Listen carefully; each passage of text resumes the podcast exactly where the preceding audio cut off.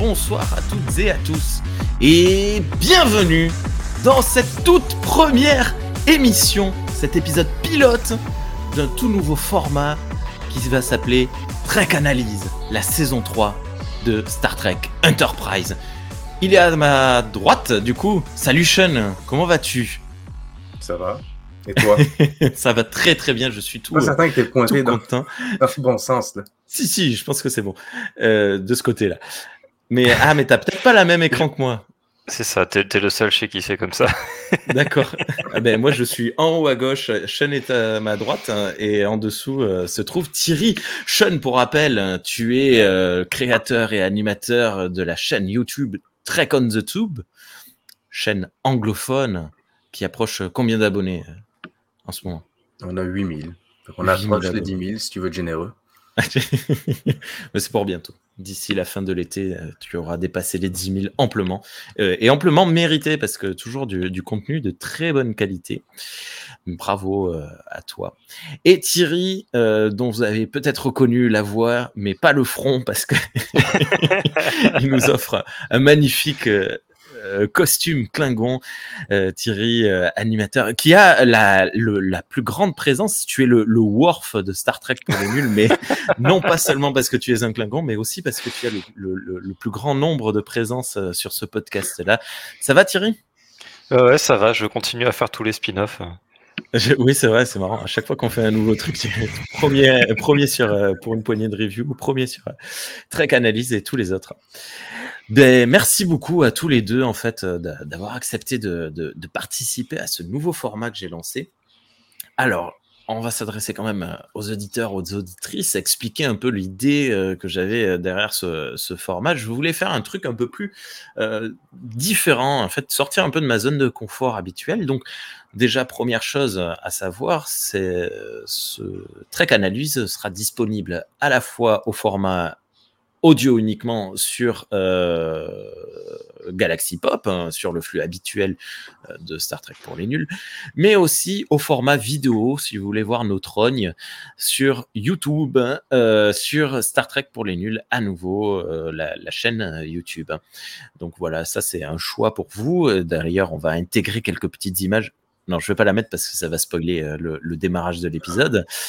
Mais euh, voilà, donc vous avez plusieurs possibilités pour vous. Et de quoi on va parler dans ce, dans ce podcast? Eh bien, on va parler de la saison 3 de Star Trek Enterprise. Pourquoi la saison 3 de Star Trek Enterprise? Parce que ben, j'avais envie, donc vu que je voulais changer de format, euh, faire de la review d'épisodes, mais je voulais faire de la review d'épisodes avec une forme de continuité. Donc j'ai hésité, je voulais pas trop parler des, séries récentes, donc euh, ben, pas Picard, pas euh, Discovery, euh, Lower Decks, c'était trop découpé. Je voulais une suite d'épisodes. J'ai pas vu encore Prodigy, donc je sais pas si on aurait eu à fois, suffisamment de choses à, discuter. Et en fait, m'est venue l'idée de la saison 3 de Enterprise parce que ben, c'est une série, c'est une saison assez variable. C'est-à-dire qu'il y a pas mal de monde qui aime bien, il y a pas mal de monde qui aime pas trop, il y a pas mal de monde qui déteste, il y a pas mal de monde qui adore. Donc c'est vraiment très, très, très variable. Et je me suis dit, là, moi, ça fait, euh, je l'ai vu qu'une seule fois cette saison, et euh, ça fait quelques années déjà, donc 5 ou 6 ans, je crois. Et euh, ben, pourquoi ne, ne pas euh, avoir un œil euh, éclairé là-dessus, plus de 20 ans après sa première diffusion, et euh, discuter avec deux autres euh, spécialistes de, de Star Trek qui la connaissent probablement bien mieux que moi, cette saison 3 euh, de- d'Enterprise. Sean, tu l'as, hum, qu'est-ce que t'en penses toi là, en l'état actuel C'est quand ton dernier visionnage et qu'est-ce que tu penses de cette saison? C'est l'une des saisons. Enterprise, c'est l'une des séries que j'ai vues le moins. Je l'ai vue deux fois. Je l'ai vu une fois Ah tout ouais. seul quand je regardais tout Star Trek, puis une fois quand, quand je me suis mis avec ma femme. On a tout regardé pour qu'elle elle, elle, voit tout. Et qu'on a vu Enterprise ensemble. C'est probablement l'une des saisons que j'aime le moins de tout Star Trek. Enterprise, c'est pas ma série préférée. Cette Ouais. saison-là, je trouve que ben, la dernière fois que je l'avais vue, les deux fois où je l'ai vue, je trouve que j'avais vraiment du mal avec. Euh, même s'il y a l'épisode préféré, genre mon épisode préféré de tout Enterprise dedans. D'accord. Euh, non, C'est je trouve que similitude. D'accord. C'est milieu de saison, ça? Ouais, milieu de saison. Ok. Ok. Mais euh, non, si- sinon, non, non, c'est, euh, je suis curieux de voir ce que j'en pense maintenant, surtout après avoir vu, euh, comment être délicat, So- après avoir vu euh, les, les versions contemporaines de ce que peut donner une, une histoire qui se tue au sein de l'univers de Star Trek, on va dire ça. On va essayer de comparer ça un petit peu. Je- bah, Là-dessus, autant, euh, autant euh, briser la glace assez, euh, assez rapidement. Il me semble que tous les trois, on a à peu près le même avis sur Star Trek Picard. Euh, c'est pas bien. Voilà. Euh, Moi, j'aime la saison 3. Tu sais, je vais- C'est vrai, je- je l'ai pas j'aime vu la encore. saison 3. Ouais. Elle, elle marche, elle mise sur la nostalgie. Euh, mais comment dire, je sais pas comment vraiment expliquer ça. Elle, euh, elle Non, mais fonce tête la première dans la nostalgie. Elle n'a pas honte et Mhm. elle s'en sert pas comme outil. C'est vraiment basé sur ça. Puis c'est une conclusion à certaines histoires. Fait que je trouve que ça marche. Donc la saison Ok. 3 me plaît. Saison 1 et 2. euh, hmm. Euh, Thierry, attention quand tu fumes, coupe ton micro parce que tu nous ou souffle de Ah, l'autre côté. Je suis Ça va. désolé. C'est pas, c'est pas un souci. C'était, c'était juste surprenant. Ok. Bon, je l'ai, je l'ai pas encore vu moi cette saison 3 de Picard, mais bon, ça c'est pour nous contextualiser nous un peu humainement. Thierry, toi, euh, la saison 3 de, de Enterprise, parce que du coup ça y est, je suis perdu dans ce que je- j'essaye d'expliquer. Enterprise et la saison 3, euh, ça fait longtemps que tu l'as revu. Qu'est-ce que t'en penses? Ça fait longtemps que je l'ai pas revu. J'ai dû l'avoir trois. J'ai dû voir Enterprise trois fois en tout, je pense à peu près. Euh, la saison 3 d'Enterprise, euh, j'aime Enterprise, donc euh, voilà, j'ai- j'aime la saison 3 aussi, quoi. Ok. Euh, je me suis jamais posé la question si j'aimais plus ou moins que les autres saisons. Pour moi, c'est un espèce de tout. Donc, C'est vrai, même, même Voilà. si le fait qu'on passe quand même d'un d'un format, comment on dit, serial à un, un format euh, SOP. euh, non, ça, le, le- ce changement de. C'est pas les bons termes. oui, oui, bah, je sais pas, ça change pas le, le, le fait que ça, ouais, ça fasse Que ça te plaise. truc, ouais. Ok. Voilà. Et, Ok. euh, et donc la saison 3 de Picard, je trouve euh, juste Worf euh, sexy. Et j'ai le reste, euh, j'ai pas aimé. Ok. Alors déjà, je, je tiens à préciser, je suis désolé, il se passe euh, un orage euh, actuellement dans le, dans le sud-ouest de la France. On est en alerte orange. Donc, Peut-être qu'il y aura des, des bruits un peu étranges. Je, je vois beaucoup de pluie et de vent euh, derrière les fenêtres, mais donc je sais pas si ça s'entend. Mais bref. Peut-être qu'on verra Rémi foudroyé à la mi-émission. Avec, avec les cheveux là. C'est pour ça que j'ai la casquette. euh, C'est pas possible ça non plus en ce moment. Euh, ben moi, Enterprise, euh, Enterprise, je suis actuellement dans mon second visionnage, donc ça fait très longtemps que j'avais pas vu la série. Je suis au tout début de la saison 2, donc là j'ai fait une grande étape en avant et, j'ai très peu de souvenirs en fait de la saison 3. Je, sais que les Xindi, c'est une espèce que j'avais trouvé assez, fascinante. Mais je me souviens plus du tout de, des tenants et aboutissants. Enfin, je sais que ça se termine mais euh, mais d'un point de vue euh, prod, euh, pour nous en tant que spectateurs, euh, ça se termine mal. C'est enfin c'est un peu pourri le final. Ça je le sais. Mais euh, après j'ai hâte de, de voir euh, les les Xindi, c'est tout. Je, je ne me rappelle plus. Je sais qu'il y a des épisodes où on un peu euh, un peu basé sur l'horreur, euh, mais c'est tout. Et euh, bah, du coup, pour lancer ce, premier euh, épisode, cet épisode pilote, euh, on s'est dit, plutôt que de commencer directement avec l'épisode 1 de la saison 3, on va quand même commencer avec ce qui va démarrer cette saison 3, avec l'épisode final de la saison 2 de Star Trek Enterprise. Déjà, avant de commencer, qu'est-ce que vous avez pensé de cet épisode? Qui? Euh, Thierry Prenez la parole, prenez la parole. Euh, non, bah moi j'ai adoré. Là. Je l'avais, euh, je m'en souvenais plus très bien, comme je disais, ça, faisait un- ça fait quand même un peu longtemps que je n'ai pas revu Enterprise. Et euh, ouais, j'ai beaucoup aimé. J'ai beaucoup aimé et je pense qu'on a bien fait de le choisir pour, les, pour le, le pilote Oui, parce qu'en fait c'est un peu l'épisode pilote de la saison 3 finalement. C'est complètement ça. Je, je suis, euh, je suis totalement d'accord. Euh, Je, je, je ne regrette pas du tout ce choix. Je sais pas ce que tu en as pensé, euh, Sean. Pareil. Honnêtement, c'est Ouais. un épisode qui est bon. C'est un, un bon épisode. Puis euh, c'est vraiment l'élément déclencheur de toute la saison 3, il est comme essentiel pour voir la saison 3. Ouais, bah, tu disais c'est un bon épisode, euh, ça tombe bien parce que je, je suis allé sur les deux forums français, euh, enfin francophones, euh, dédiés à Star Trek pour voir un peu les avis. Et il se trouve que ce sont des sites, des forums qui notent les épisodes un à un, chacun au format une note sur 10. Et donc je me suis amusé à faire la moyenne des notes et la moyenne totale. Et euh, ça fait partie des, épisodes les mieux notés de cette saison 3. Donc, le, final de la saison 2, qui ne fait pas partie de la saison 3, fait partie des meilleures notes euh, données. La communauté francophone de Star Trek l'a noté 8,86 euh, sur 10. Alors, il faut savoir quand même, de manière générale, petite prévention, la CFST, donc la communauté francophone de Star Trek, triche avec ses notes sur 10. C'est-à-dire que le code est sur 10, mais on peut attribuer une note de 10 plus, donc un 11 sur 10 à certains épisodes. Donc vous allez voir que c'est euh, un peu biaisé et souvent un peu plus haut que sur le site Ultime Frontière, euh, Ultime Frontière qui lui a attribué la note moyenne de 8,15 sur 10. Et à l'inverse de la CFST qui euh, a tendance à être surnotée, eh bien, Ultime Frontière, euh, c'est un forum un peu ultra critique, un peu euh, qui a l'air dent dure. Et donc, souvent, les épisodes sont sous-notés. Donc, la moyenne générale, elle, est de cette fois 8,51 sur 10 pour cet épisode, The Expense. Et euh, donc je me dis peut-être que si on fait la moyenne d'une surnote et d'une sous-note, ça nous donne à peu près euh, la moyenne de ce que pensent les fans francophones euh, de, Star Trek. J'ai pu noter des remarques assez positives comme Enterprise siffle la fin de la récré. Enterprise franchit le pas pour mon plus grand plaisir. Ça, doit te dire quelque chose, euh, Thierry. Et euh, épisode très riche, mais également des remarques super négatives comme le déclin d'Enterprise épisode à l'image de la saison 2, une vraie merde. Voilà, merci.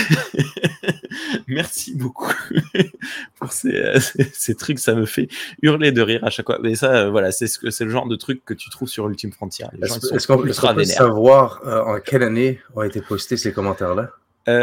Il me semble que celui-là c'était 2014. Si tu veux, je, je, le redirai, je le retrouverai un peu plus tard.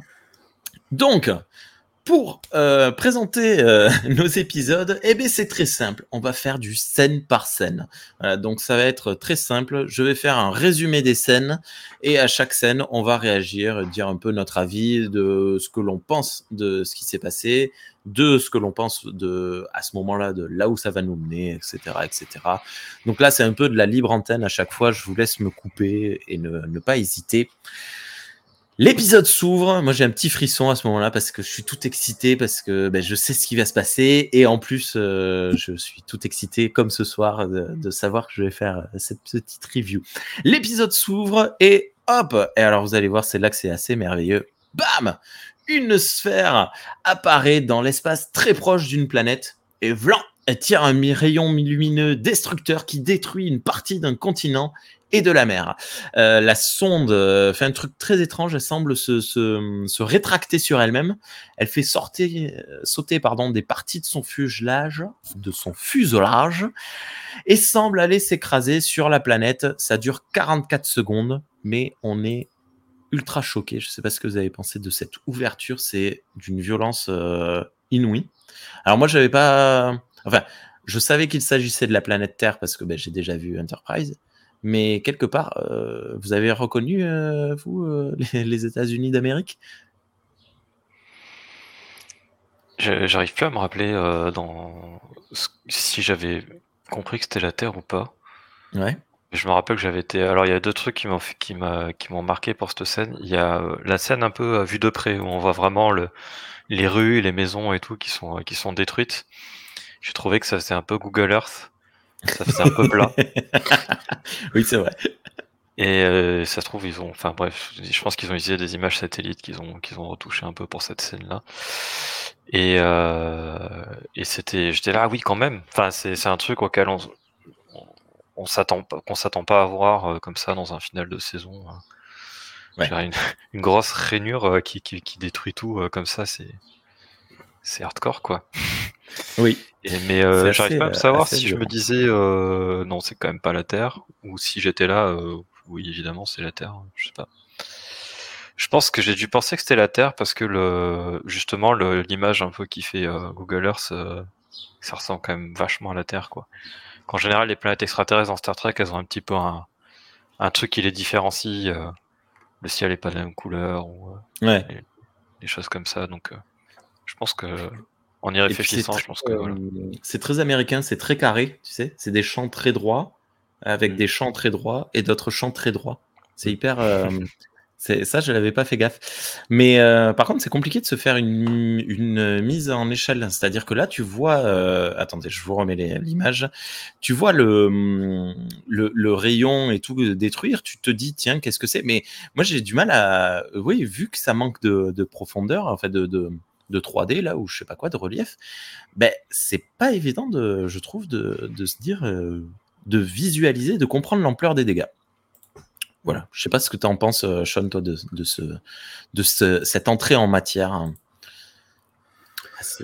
Euh, la, première, fois que je l'avais vu, je me rappelle pas si, si je savais que c'était la Terre. J'imagine que je m'en doutais parce que c'est rare qu'on attaque euh, random une autre planète dans Star Trek. mais je, je, me rappelle, ça m'avait quand même choqué. C'est comme, oh mon Dieu, c'est très violent.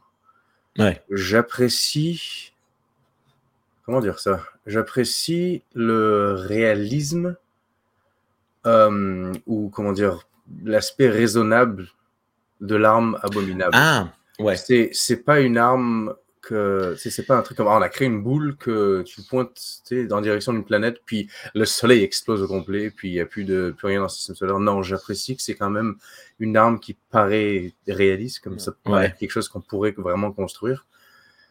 Euh, j'aurais peut-être juste complimenté ça avec une ou deux scènes sur la Terre, vraiment physiquement, tu sais, en bas, quelqu'un dans la rue, tu sais, où il y a quelqu'un qui marche dans la rue, qui, voit le rayon arriver, quelque chose comme ça, pour, pour donner cette espèce d'idée de c'est le chaos. Ouais. On, voit, plus tard dans l'épisode, on en parlera, mais on voit plus tard un peu les, les dégâts. Ouais. Euh, puis ça donne une, une, bonne idée de ce qui s'est passé, mais j'aurais peut-être mis ça juste pour rajouter vraiment à la, au chaos puis à l'horreur de la scène. C'est vrai que ça aurait, été, ça aurait pu être, euh, être intéressant d'avoir le, point de vue interne depuis de l'attaque. Ok. Je crois qu'ils le font dans les épisodes plus tard. Je crois que c'est euh, Trip qui fait des cauchemars euh, sur sa sœur et on voit une scène où elle est attablée en terrasse et il y a le, rayon qui, passe et qui, détruit tout. C'est horrible. Je me souviens pas du tout. Hein. J'ai ça en mémoire. Ouais. Mais effectivement, dans cet épisode, ça y est pas. Bah, l'avenir nous le dira. Générique It's been a long run, get it from that to here. Tu vas chanter en va... ou... Non, non. Je ne vous ferai... Il pleut déjà. Euh, on... Ça aussi, j'aimerais qu'on crève l'abcès parce qu'on va se le taper 25 euh, fois. Cette musique, euh, petit, petit avis général en 3 secondes, elle est quand même géniale. Oui. Ah, voilà. Sean est d'accord avec moi. Thierry? Je, faisais pouce en haut, mais pas au bon endroit. La webcam ne le voyait pas. Petite note aussi, ce sera le seul épisode euh, qui n'est pas Star Trek Enterprise de ce podcast. Ce sera l'épisode de Enterprise. Enterprise tout Il n'est pas encore Star Trek. Ouais, c'est marrant. Il n'a pas encore euh, décidé de. Ouais, et d'ailleurs, ben, générique, je le changerai pas. Hein, donc, euh, sur euh, l'image du générique de début de cette émission, euh, il y a juste marqué Enterprise. tant pis. et il n'y a pas une, une, autre version, genre à partir de la saison 3, une, la musique est différente? C'est la même chanson, mais il la fait elle est... pop, ouais, voilà, il rajoute des violons et tout, c'est moins, c'est pourri. c'est dommage. Mais c'est bien d'avoir. prochain épisode. Il, me semble que ça part mal après. Mais bon, moi, c'est une chanson que j'aime bien. Et je sais pas si tu te souviens, Thierry, mais dans euh, quand on avait fait l'épisode euh, de Star Trek pour les nuls sur les pilotes, euh, tout le monde s'était, enfin les, les, les cadets s'étaient foutus de la gueule de, de cette chanson. Ils avaient dit que c'était Bon Jovi qui chantait et que c'était de la merde. Et je trouve dommage cette, cette pauvre. My Heart Will Go On, là, ou je sais plus quoi, elle en prend plein la, la gueule un peu gratuitement. Face of the Heart. Face of the Heart. Ok. Scène numéro 2. On ouvre sur une réunion Klingon. Ils sont super vénères contre Archer et missionnent un Klingon d'aller le choper. C'est qui ce Klingon? C'est Duras. C'est déjà Duras? Bah ouais. Ah, j'ai- ah, mince. je, je- je devais être en train de prendre des notes ou je sais pas. J'ai j'ai raté qui c'était et j'ai marqué entre parenthèses qui c'est. Et plus tard, je marque Ah, tiens, c'est Duras qui va, qui va à la chasse à Archer. Ok. Euh, pourquoi il est énervé, euh, Duras? Moi, j'ai raté, j'ai raté la, raison. C'est de famille. Ouais, c'est famille, c'est l'entrée de famille, ils sont énervés. Oui, voilà, donc ça aussi, c'est un lien euh, direct. C'est le, le Duras euh, qui, qui euh, fait face à, à Govron dans, dans, Deep Space- dans TNG. Bah, en C'est tout un cas, descendant. c'est- Ouais, il a le même nom, donc euh, c'est un an, c'est son ancêtre, ouais. Ouais, C'est peut-être pas ses descendants. sens- Oui, oui, le, le Oui. des- dans TNG, c'est le descendant de. Oui, Ouais, voilà, oui. ça va. C'est peut-être Je- les je- descendants de quelqu'un d'autre de sa famille, peut-être pas lui. Ouais. Euh, you will die slowly, Oui. Duras. Oui, on sait pas s'il avait des enfants avant ou pas. C'est peut-être un cousin éloigné, un arrière-petit. Oui, parce que, un spoil arrière-grand alert, cousin. Euh, Spoiler alert, euh, il va avoir du mal à se reproduire après cet épisode, celui-là. Euh, ouais, non, rien de particulier. euh, C'est une scène assez rapide euh, qui, euh, qui casse un peu le- l'ambiance. hein. Euh, T'arrives là, t'es là, boum, euh, machin, et puis en fait, euh, ça parle politique au lieu de, de trucs. Je trouve dommage de l'avoir placé Bah, là, cette scène. Je trouve ça marrant, générique justement. casse l'ambiance. Ils viennent de détruire comme la moitié de la planète, puis c'est comme It's been a long c'est vrai. Justement, voilà, c'est terminé. Ça a été un joli chemin. C'était une belle histoire. c'est vrai, c'est vrai, c'est vrai. Toi, Non, ça te plaît, euh, euh, Thierry? Bah, en fait, je trouve ça marrant parce que justement, tu es là, euh, tu, tu, tu vois que la, la Terre a été en, en partie détruite. euh, y a, il y a ouais, et euh, et t'as le générique et t'es là, bon, qu'est-ce qui s'est passé, qu'est-ce qui s'est passé, je veux en savoir plus. Puis là, tu vois des Klingons qui sont là, ouais, c'est c'est nul. t'as- Archer, il arrête pas de, de nous faire chier. et en plus, moi, ça, là, au, au revisionnage, j'avais complètement oublié qu'il y avait des Klingons dans cet épisode. Et du coup, Ouais. j'étais là, euh, qu'est-ce qui se passe? Pourquoi il y a des Klingons? J'étais un peu surpris. Et, euh, Oui, ouais, c'était un peu, euh, un peu surprenant. Moi aussi, je. en fait, euh, Enterprise et les Klingons, de toute façon, c'est une grosse histoire d'amour. Hein, S'ils étaient là au premier épisode, euh, ils seront là jusqu'à la fin. C'est assez, euh, assez cool. Ok. Scène numéro 3, réunion des officiers à bord de l'Enterprise. Euh, On a un super plan séquence dans lequel on a Trip qui entre en demandant ce qui se passe parce qu'il comprend pas, il sait pas, personne n'est au courant. Les autres officiers sont très inquiets mais ne savent pas.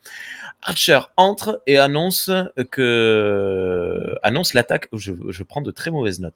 Annonce l'attaque du début de l'épisode et euh, indique qu'elle était à destination de la Terre. Donc voilà, révélation. Si vous n'aviez pas compris, c'était bien la Terre. On ne sait pas qui a lancé la sonde. Elle a creusé une tranchée de 4000 km de long, détruit tout de la Floride au Venezuela. C'est fini les moritos. Et un million de morts. L'Enterprise est rappelé. Tout ça, euh, comme je le disais, en plan séquence, dans une scène assez, euh, assez poignante où tous les acteurs euh, sont bien concentrés. Oshi pleure dans un coin.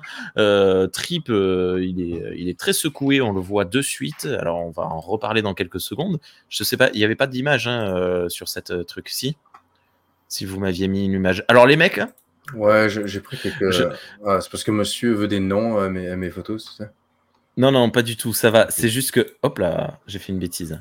Euh, je leur ai demandé, euh, mettez-moi deux, trois photos de, de trucs qui vous ont, euh, qui vous ont paru particulièrement choquants. Ils m'ont balancé 25 photos. Hop là, voilà. Euh, C'est supposé être plus ou moins en ordre. là. oui, désolé. Mais c'est vrai que je sais pas pourquoi la, la- la boule était à la fin. Et voilà, Archer avec son gros pif. Qui est tout, tout triste, le pauvre. C'était euh, c'était une petite scène bien euh, pareille, hein, qui remet dans l'ambiance du coup, après avoir été cassé deux fois, l'ambiance là, ça y est, on, repart. Archer, euh, il nous dit qu'il a euh, troisième ou quatrième réunion avec je ne sais plus quel arme, l'amiral. euh, il est bien secoué lui aussi, il a du mal à parler. Euh, on sent euh, la- l'ambiance bien, euh, bien pesante. Mais on ne nous reparlera plus jamais du Venezuela. On va nous parler de la Floride plusieurs fois dans cet épisode et du nombre de morts qui va, qui va augmenter. Un million de morts, c'est déjà énorme. hein. Mm. Ça fait euh, petit pesant d'or. Ok. Scène numéro 4. Trip vient parler à Archer dans son bureau. Euh, il est inquiet parce que sa petite sœur vit en Floride. Archer le rassure en lui disant qu'elle était probablement en voyage parce qu'elle est architecte, si j'ai bien compris. Tout ça juste avant de lui annoncer qu'en fait, non, c'était pas un million de morts, mais au moins 3 millions. non, ta sœur, elle va bien. Au fait, en fait, on triple le nombre de morts. Euh, Trip euh, prend au trip. Tipol entre également. Les Vulcains ont récupéré la sonde qui s'est écrasée en Asie, euh, en Asie de l'Est, je crois. Et on a trouvé un pilote à bord de la sonde. Du coup, c'est pas une sonde. C'est un vaisseau spatial s'il y a un pilote. Oui. Voilà, donc pourquoi est-ce qu'ils appellent ça une sonde? Et il fait partie d'une espèce inconnue. Les distinctions, santé. Tu pouvais appeler ça un cercueil aussi, techniquement. Il, il pas revenir. c'est vrai, c'est vrai. C'était une, mission suicide. Euh, mais ce qui euh, en dit long et donne beaucoup de, de, questionnements sur cette espèce inconnue. Puis direct, Vlan, les Sullivan entrent en scène. Ça aussi, l'autre amour de Star Trek Enterprise, les Sullivan. Euh, un appel de la passerelle qui annonce 8 vaisseaux en approche. On est à 6 minutes d'émission, d'épisode. Et là, je suis en, moi, je suis en nage tellement c'est intense. Tout le monde, tout le monde est choqué, tout le monde est euh, ultra euh, violenté dans tous les sens. Euh, je vais vous montrer Trip dans quel état il est. hop, quand je dis Trip prend au Trip, c'est vrai, il est, il est complètement déboussolé, le pauvre, il a envie de pleurer. Et nous aussi, on a envie de pleurer avec lui. Vous êtes dans quel état, vous, quand on en est là? Il y a que moi qui suis. Ah non, non, bah en fait, déjà, c'est déjà la merde parce que la Terre a été attaquée. Puis là, t'as les Sullivan qui débarquent et qui enlèvent le capitaine. ouais. Ok, oui. donc déjà, c'est. Voilà, ça... si c'était pas encore assez le bordel. ouais, mais ça, c'est super chaud. Je sais pas si. Je, je vais revenir juste vite fait sur la, la scène où, où, ils attendent que Archer leur, leur explique pourquoi il est en contact. Parce qu'on allait un peu vite, j'ai pas, pas été assez rapide pour. Euh, je sais pas s'il faut que je t'interrompe. Oui, oui n'hésitez pas, coupez-moi quand vous voulez. Euh, franchement, si vous avez des trucs à dire, vous... oui, non, je, n'ai pas d'honneur, je ne suis pas là-dessus, ça va. Je, suis section scientifique, moi, hein, ça va, tout va bien. Tu peux me dire ce que tu veux. Euh, non, je disais, il y a un truc qui est, que je trouve assez cool, c'est que donc l'épisode nous fait bien attendre avant la, la révélation, parce qu'on a d'abord le générique puis les Klingons.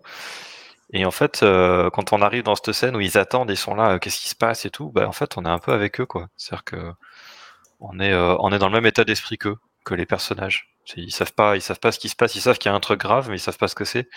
Nous, on sait qu'il y a un truc grave, on sait à peu près ce que c'est, mais on sait pas, on n'en sait pas plus, quoi. Et on est là, on veut des détails et, et je trouve que ça, ça nous met bien dans le, ça nous immerge bien dans le, dans l'intrigue, en fait.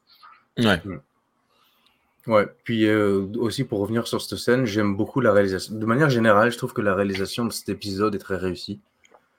Euh, je trouve que c'est une réalisation qui est dynamique, ils utilisent des angles de caméra qui sont très bien, surtout dans la bataille vers la fin.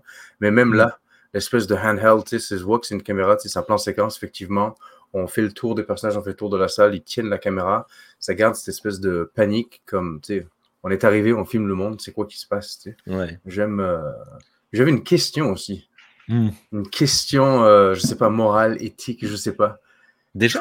Trip, ouais, demande immédiatement What species? Oui. Quand, il s'agit de pilote. Alors, est-ce que c'est simplement un titre informatif ou est-ce que c'est une forme de racisme d'immédiatement demander quelle espèce est responsable pour cet acte? Il attend probablement une réponse genre les Klingons ou un truc comme ça. Euh, c'est encore pire s'il assume c'est quelqu'un. Ouais, c'est clair. Je, je, je... Ouais, c'est vrai. Parce que tu pourrais dire, c'est à titre informatif, ok, on sait que ça vient de telle région, on peut aller commencer nos, nos investigations là-bas, mais aussi, c'est peut-être ça, c'est peut-être il assume que c'est une certaine bah, espèce. Puis, euh. Par rapport à, à, ce qui à ses réactions plus tard dans l'épisode, moi je dirais bien que c'est plus en mode euh, euh qui sait, je vais leur péter la gueule quoi. Donc en fait, il veut savoir qui c'est. Et donc, euh, comme la plupart des espèces qui connaissent euh, sont unifiées, euh, forcément, si c'est une civilisation qui les attaque, c'est forcément aussi une espèce en même temps, quoi. Hmm. je le comprends comme ça. Après, c'est vrai que hum, c'est vrai que la, question n'est pas forcément raciste dans le sens où on l'entend aujourd'hui. Ouais c'est vrai que ça peut être, ça peut être pris de, plusieurs manières euh, différentes. Euh, Moi, si ma sœur, elle se fait tuer, puis immé- immé- immédiatement, me- est-ce que c'était un Français? Oui, voilà, mais c'est ça le truc, c'est que euh, en même temps, le contexte c'est différent. Non, le contexte est différent. Ouais. Puis comme, comme Par il contre- dit, les espèces sont uniformisées. Donc souvent, Mm. une espèce représente beaucoup son gouvernement ou la planète. Thierry Mais euh, si, bah ouais, j'essaie du coup, j'essaie de faire le parallèle par rapport à ce que dit Sean. Je dis si, euh, si un avion euh, ultrasonique euh, bombarde euh, Paris, euh, on va se dire de quel pays ça vient, quoi. Parce qu'on Ouais. on présume, on présume que c'est pas un avion militaire français qui a fait le coup. Ouais. Donc du coup, on va se dire. C'est vrai que ça, ça aurait pu être le retournement. Euh, t'ouvres le, t'ouvres la mallette là et au lieu d'avoir euh, un Xindi, bam, t'as un être humain. Qu'est-ce qui se passe? Qu'est-ce qu'on fait hein? On va où? On fait quoi? C'est bien le genre de truc qu'aurait fait euh, Orsi ou Kurtzman. Non, mais ça aurait pu être, euh, ça aurait pu être intéressant. Bref, enfin, mais euh, c'est peut-être mieux même hein, que, que ça ne soit pas un être humain quand même, parce que du coup, tu, tu découvres d'autres Ça choses. aurait, ça aurait été Kirk. Punaise, il est mort combien de fois? Euh, Est-ce que vous voulez qu'on parle euh, je, On aurait peut-être dû aborder le sujet avant même de parler de commencer euh, le résumé. Euh, 11 septembre, évidemment. On y est dès le, dès le début, euh, dès cette réunion d'ailleurs, parce que c'est vrai que je- on- j'ai peut-être avancé un peu vite en besogne, mais dès cette, euh, cette fameuse réunion, euh, on est clairement dans. euh, Allô? Oui. Waouh Ouais, il y a eu un. J'ai j'ai tout frisé chez moi, Euh, mais ça va, c'est fini. Hop là. Euh, je, je, je pense qu'on est clairement quand même dans le choc euh, de, de ces révélations, surtout qu'on est dans une époque là, euh, Enterprise, euh, l'Enterprise est très isolée, donc les communications ne sont pas extrêmement rapides. Donc on est vraiment dans un parallèle facile avec le, le début du 21e siècle en, sur Terre, où euh, les informations arrivaient par la télé, les journaux, c'était pas évident de- d'être informé, on comprenait pas forcément ce qui se passe. Moi, je me souviens très bien de, là où j'étais lorsque je l'ai appris, et, euh, je, évidemment, enfin, c'est euh, l'arbre. c'est pas l'arbre qui cache la forêt, c'est clairement le, le parallèle total, c'est le, le 11 septembre qui, qui débarque. Une remarque où tout le monde est d'accord? D'accord avec toi. Ah bah Moi, oui, le- ça serait difficile de le nier. euh. Je- voilà, je, je pense qu'on peut difficilement. euh, Euh, pour ce que tu disais tantôt, là, est-ce qu'on est, euh, est-ce qu'on est, euh, est-ce qu'on pleure avec Trip? Oui. Oui, Euh, non seulement ça, mais en plus, tu sais, on vient d'avoir l'attaque sur la Terre. Il y a les, euh, il y a les Klingons, et nanana, nanana. Puis genre là, le, Sullivan débarque, il, il vole le capitaine. C'est comme, ok, mais il se passe tout dans cet épisode en même temps. Fait que t'es Mm. vraiment comme, mon Dieu. Puis je trouve ça vraiment brave puis courageux d'essayer de, de mettre toutes les histoires dans une seule, un seul et même épisode. Ça marche. Ah ouais. Ils le font marcher. mais c'est intense, c'est extrêmement intense. Euh, juste euh, parce que vous, Ah oui, c'est vous- pas- ça c'est fait pas plusieurs fois que vous C'est le. pas Data dans le holodeck, là. C'est pas, c'est pas tout. vous, vous avez pas arrêté de la dire. Donc, scène numéro 5, l'Enterprise appelle les Sullivan, qui ne répondent pas, baisse des tensions et des lumières, on envoie un rampé au plafond, la lumière revient, Archer a disparu. Voilà. Donc là, c'est là où on en est. Scène numéro 6. Archer est à bord du vaisseau Sullivan. On vient, euh, on vient le voir pour lui annoncer que quelqu'un veut lui parler. Euh, Archer est super énervé et pense que ce sont les Sullivan qui sont responsables. Évidemment, ça, me paraît justifié de son point de vue. Euh, le Sullivan en question lui annonce que l'humanité est en grand danger et l'amène enfin devant l'ombre temporelle dans le tube. Euh, donc pour contextualiser pour les, les quelques personnes qui nous écoutent qui ne connaissent pas euh, cette histoire, euh, c'est quoi la temporale Cold War? Est-ce que un de vous veut, veut se hasarder à expliquer Je ce peux qui me s'est lancer passé? si vous voulez. Là. Ouais, vas-y, Sean. Dans Star Trek, surtout dans Enterprise, il y a une espèce de guerre froide temporelle qui se passe depuis plus ou moins l'épisode 1. On est au courant de, de ben, il y a les Sullivan, qui est une espèce qui euh, sont aidés par un espèce de- d'homme mystère dans un, on dirait qu'il est à moitié matérialisé dans un transporteur de- du futur. Là, il parle avec une voix euh, modulée, puis euh, il aide les C'est le Sullivan. Zordon de Star Trek. Oh la vache. voilà, référence au Power Rangers. C'est dur. Sauf que Zordon, on voit que son visage, ben lui, on voit que son corps.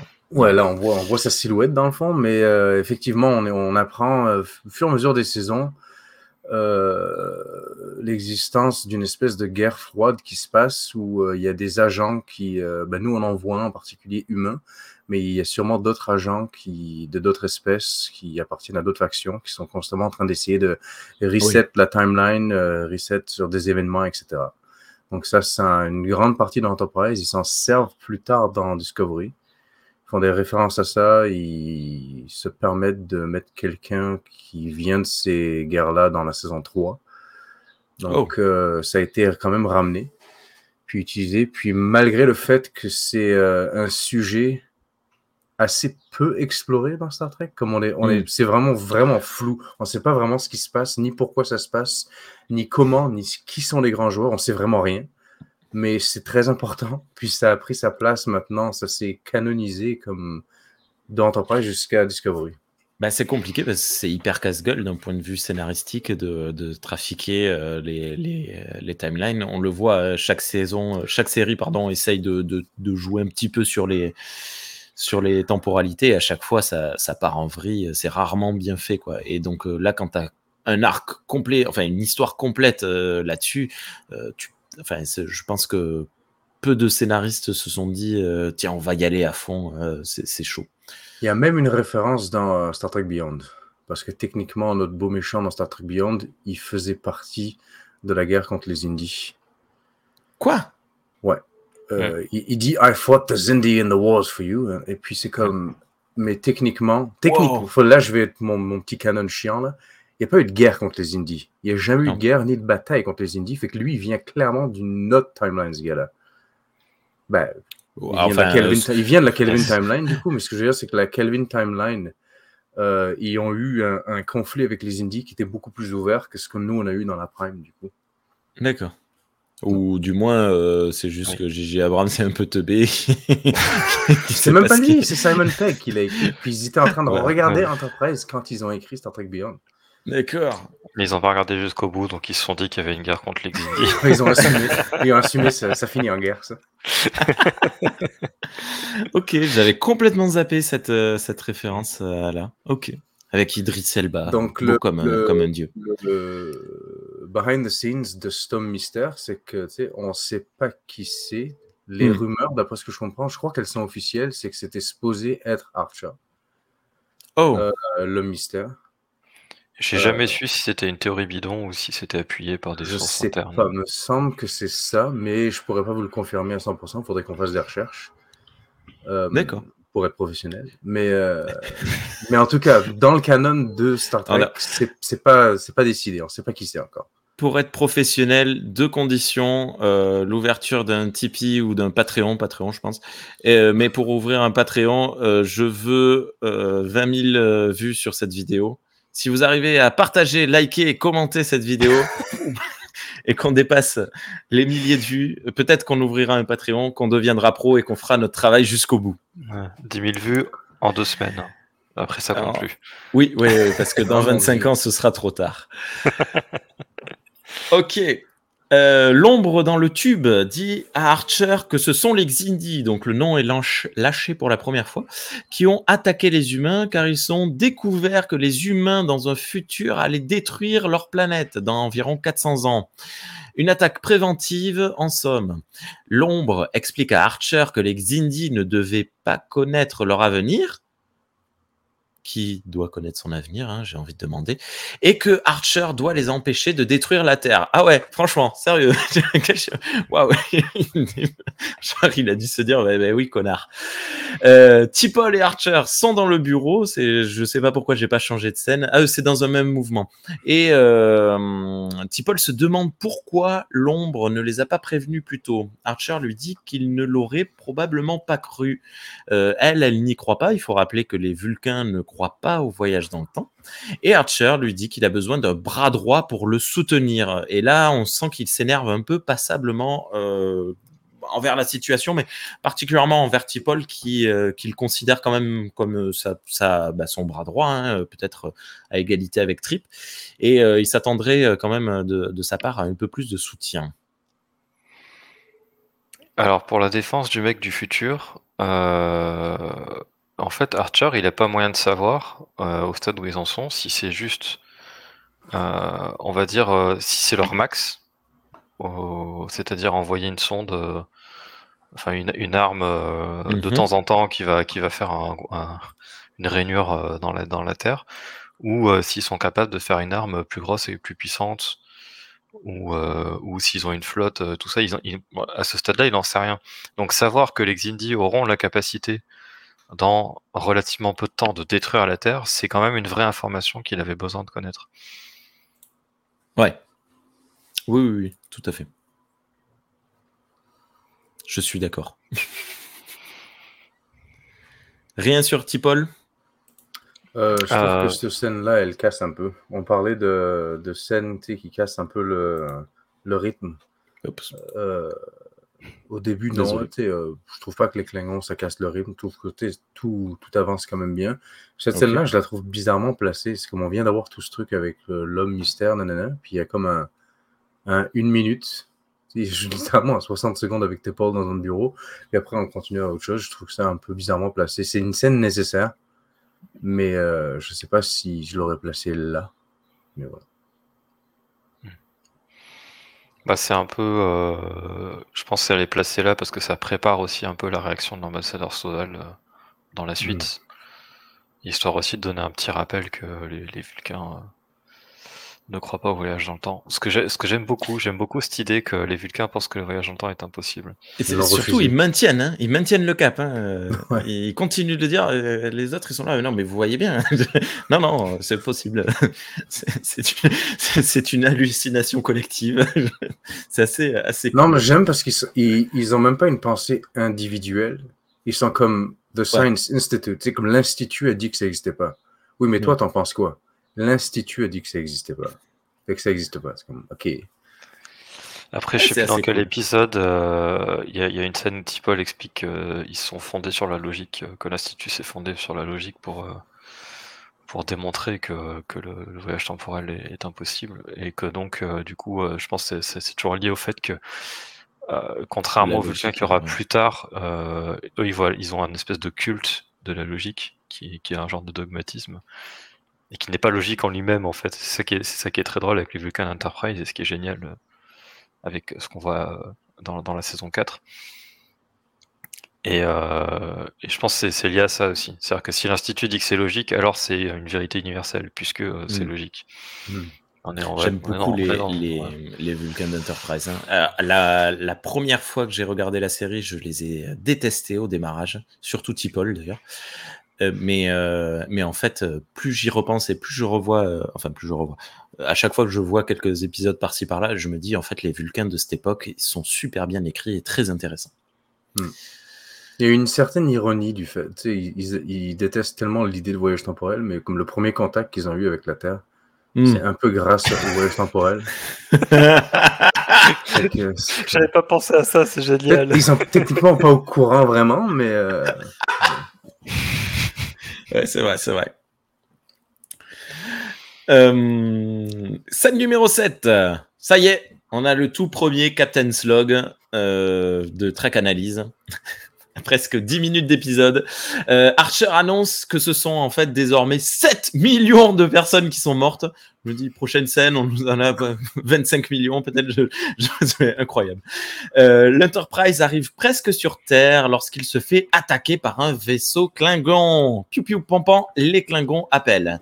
Livrez Archer pour qu'il soit jugé et on vous laisse la vie sauve. Et c'est là que moi je réalise, ah bordel, c'est Duras. D'accord. Euh, j'avais complètement oublié. Donc, alors sur le décompte, euh, c'est le décompte des morts confirmés. C'est comme quand il y, a un vrai euh, désastre, les, gens sont d'abord considérés comme disparus jusqu'à ce qu'on puisse confirmer que non, non, ils n'ont pas disparu, ils sont juste morts, quoi. Et, donc, c'est normal que le décompte augmente au fil du temps. Ah ben oui. Non, mais je, je dis pas que c'est surprenant qu'il augmente, mais euh, c'est des, on passe de, enfin, c'est des augmentations euh, drastiques parce que pour les personnages, se sont passés plusieurs jours. C'est-à-dire que l'Enterprise était particulièrement loin. Il y avait deux semaines, je crois, deux ou trois semaines pour avant de rentrer sur Terre. Je ne l'ai pas noté la, durée, mais, mais pour nous, il y a une scène, c'était 3 millions, et il y a deux scènes, c'était 1 million. Donc c'est, c'est, on est pris, enfin c'est assez, assez violent je trouve. Ce que, ce que je trouve fort en plus, c'est qu'on enfin, a ce chiffre et genre euh, ah, juste après il y a les Klingons qui débarquent et t'es là mais ça va jamais s'arrêter. Ah, c'est unstoppable. genre l'attaque sur la Terre, les Sullivan qui enlèvent le capitaine. Bah, finalement il, il voulait. D'ailleurs je voulais dire un truc là-dessus. Finalement il lui voulait rien de mal, mais bref les Sullivan qui enlèvent le capitaine et paf les Klingons qui attaquent. J'ai jamais jamais Jamais il laisse tranquille ces pauvres gens. Mais surtout, c'est ça tout le long de l'épisode. Hein. Ils n'ont pas une minute pour, euh, pour euh, deuiller tranquillement, euh, ne serait-ce que, que, comment computer, analyser ce qui se passe. Quoi. Hmm. Et oui, sur les Sullivan, j'ai trouvé, trouvé ça cool qu'en fait, l'enlèvement du capitaine était complètement pacifique en fait. C'est-à-dire qu'ils ont tellement l'habitude d'attaquer l'Enterprise qu'ils se sont pas dit tiens bon on va juste discuter voilà. Non non on va enlever le capitaine. Ils ont l'habitude de se... on va le faire discuter. De, de en même temps d'être des salopards et du coup euh, ils sont des salopards. En même temps ils l'ont réussi tellement facilement pourquoi s'emmerder à parlementer? On enlève le capitaine et puis on le fout face à à la personne qui, qui, veut lui parler. quoi. Ils ont dû en parler avant. Comme, qu'est-ce, que, ce qu'on ouvre des communications? Non, ils vont nous faire chier pendant je sais pas combien de temps. Ok, kidnap, ça va être plus rapide. Sors de là. c'est tellement bien réussi. Ils éteignent les lumières, l'autre il marche sur le plafond, euh, le capitaine n'est plus là. Ouais. ah, mais c'est violent. Hein. Et, euh, mais c'est et du coup, je trouve ça cool parce que finalement, les Sullivan, ben, on a l'habitude que ce soit des ennemis quand même, globalement. Et puis là, en fait, non, c'est même des alliés parce qu'ils donnent des infos cruciales. Euh, Mais c'est quand même hyper, euh, hyper pragmatique quand même. Hein. C'est euh, moi, ah c'est bah pas forcément des alliés que je voudrais. Hein, je pense. Ah, c'est des alliés de là pour le coup, c'est de circonstances quoi. Mais effectivement, eux, leur but c'est un peu de, de, pourrir la timeline de la manière qui les arrange quoi. Et du coup, là, ça pourrit la timeline d'une manière qui les arrange pas. Mais je trouve ça trop cool, en fait, parce que c'est euh, vraiment euh, une question de, convergence d'intérêts, quoi. C'est pas juste, euh, il y a les bons, il y a les méchants, il y a, y a des intérêts divergents et des intérêts convergents, quoi. Ouais. en parlant de con, on a donc Duras. Hop, regardez-moi ça comme il est beau. Euh, attendez, il faut que je reprenne mes notes. Donc, Duras, euh, les Klingons s'apprêtent euh, à, aborder l'Enterprise lorsque trois vaisseaux les attaquent. Piu piu, pan pan pan, ce sont les humains. Les Klingons se retirent très rapidement. Le téléphone sonne. C'est le capitaine Ramirez du vaisseau Enter Enterprise, eh ouais, Enterprise, de l'intrépide, qui dit qu'est-ce que c'était que ça? Des Klingons ah, victoire, mais en fait, on n'a pas le temps, il faut enchaîner vite, vite, ça va très très vite. C'est dommage. Ramirez, on l'a déjà vu? Oui. C'est vrai? Ouais, je t'allais chercher sur euh, Memory Alpha euh, pendant l'épisode, mais il a déjà fait, euh, il a fait des randoms. Il a fait comme un officier de sécurité Bajoran dans Deep Space Nine. Ah, mais non, oui, d'accord, mais je parlais de dans Enterprise, pardon. Oui. Ah, ok, non. Et il s'appelait déjà Ramirez dans Deep ah, Space Ok, excuse-moi, je pensais que tu parlais de Duras, moi. Mon Dieu, je suis perdu. J'ai que tu parlais de... Parce que l'acteur de Duras, il a déjà été dans Space Nine et euh, D'accord. TNG. Ok. non, Ramirez, euh, est-ce qu'on l'a déjà vu? Je crois pas. Il devient un peu plus ou moins récurrent. Il devient. Il y a deux ou trois capitaines qu'on voit, euh, je crois, dans, dans Enterprise. Ou alors, c'est. Ou alors Ramirez, il, il meurt, puis euh, son Enterprise est donné à quelqu'un, son, son, vaisseau est donné à quelqu'un d'autre. tous, les, tous les vaisseaux s'appellent l'Enterprise. Je me rappelle pas. Ok. C'est pas grave, hein, euh, c'était moi qui me posais la question. Hein. Alors pour, euh, pour cette scène, dans mes notes, j'ai écrit en majuscule Voilà, c'est comme ça qu'on fait. Parce qu'ils sont près de la Terre, ils se font attaquer. Eh ben, logique, il y a des vaisseaux autour de la Terre qui viennent, qui viennent, qui viennent participer à la, à la défense, quoi. Ouais. Euh, et, je trouve que c'est un truc qui est un peu trop oublié dans, les séries euh, et, les, films récents. Certains films comme euh, des films qui s'appellent Sombrons dans le, dans, dans, le noir. Ouais. Mais déjà, de base, le, la première attaque, oh, remarque, elle, elle est tellement rapide que un vaisseau a- aura du mal à. Ouais, non, la première attaque est tout à fait logique. Enfin, du moment où la sphère se matérialise aussi proche, tu peux pas. Enfin, je pense pas qu'il Mm. puisse. euh, Ils n'ont pas encore de défense installée non plus. Je veux dire, à l'époque de TNG, Deep Space Nine, tu peux pas faire ce genre de choses parce que avant même que ton vaisseau arrive dans le système solaire, il y a déjà, j'imagine, des checkpoints, on a déjà vérifié qu'est-ce qui se passe, etc. Même à l'époque de la série originale. Oui. Euh, Ben, on le voit dans le film de la, la série originale. Ouais. Euh, Oui, dans, c'est- euh, Ah, ben non, ben même dans Retour sur Terre, dans le quatrième film. ouais, euh, tout, je veux dire, pour la baleine, avant que le machin il arrive pour parler à la baleine, euh, il y a du monde tout qui le monde est ouais. Que- mais là, il y a, ils ont rien. Ils ont pas encore de station en orbite, je crois. Ou ils ont un truc Hmm. il y a, où- là où il y a le vaisseau, mais c'est tout. Ils ont Et rien sur même la pour Lune. ça, même pour ça, la sphère euh, telle que c'est visualisé, on comprend qu'elle était soit occultée, soit euh, déphasée. Enfin, on, comprend qu'il y a un truc euh, au moment où elle apparaît, elle, elle apparaît vraiment quoi. Elle est pas, elle vient juste pas de loin. Ouais, moi j'assimile ça à euh, une espèce de trou de verre, hein, vu l'image, euh, il y, a- il y a un truc euh, Hmm. qui se truc et elle sort. Bon, bref. Scène numéro 8. On voit les dégâts, sacrés tranchés, en effet. Euh, il me semble bien que dans toutes les séries suivantes, même les récentes, on n'a pas de mention de ça. Je veux juste. Alors Non, attendez, non. je vous montre la, la dégâts. Hop là. Euh, ah ben oui, si je clique pas sur le bouton. Hop. Donc euh, voilà, une belle petite tranchée, euh, terrasse découverte. Pas de souci. Première utilisation de, de personnages complètement 3D Ouais. dans Star Trek. Euh, dans une scène pas si dégueulasse que ça, je trouve. Pour euh, un truc des années 2000, il y a un petit mouvement de caméra. Euh, c'est c'est pas c'est pas beau, hein, on va pas se mentir, mais c'est pas. euh, je je- je m'attendais à pire, tu vois. Dans mes souvenirs, je m'étais dit euh, ça va être horrible. Bah dans... non, non, bah, si, si, je, suis- je suis d'accord. ça- Je trouve que ça, rend... ça, ça va, ça passe bien. hein. On voit que c'est, euh, on voit que c'est, voilà, parce qu'il n'y a pas de, il y a pas de flou de mouvement. C'est un peu le problème. Ouais. Donc quand ils bougent leurs bras, bah, on voit que le, le- c'est trop net en fait. Mm. Et euh, mais il y a, il y a une scène avant où on la voit après cette scène où euh, il y a un plan sur Chronos et on voit des Klingons qui se, qui se déplacent et qui marchent de dos et ils sont, ils sont en 3D aussi. Ah, ok. Mais euh, je sais plus si c'est euh, juste après le générique ou si c'est plus tard quand on revoit les. J'arrive plus à. Euh, alors, ah oui, alors, ouh là là, ah oui, mais là pour le coup, elle est pas très jolie. Alors attends, désolé. Hop. On a celle-là. C'est ça?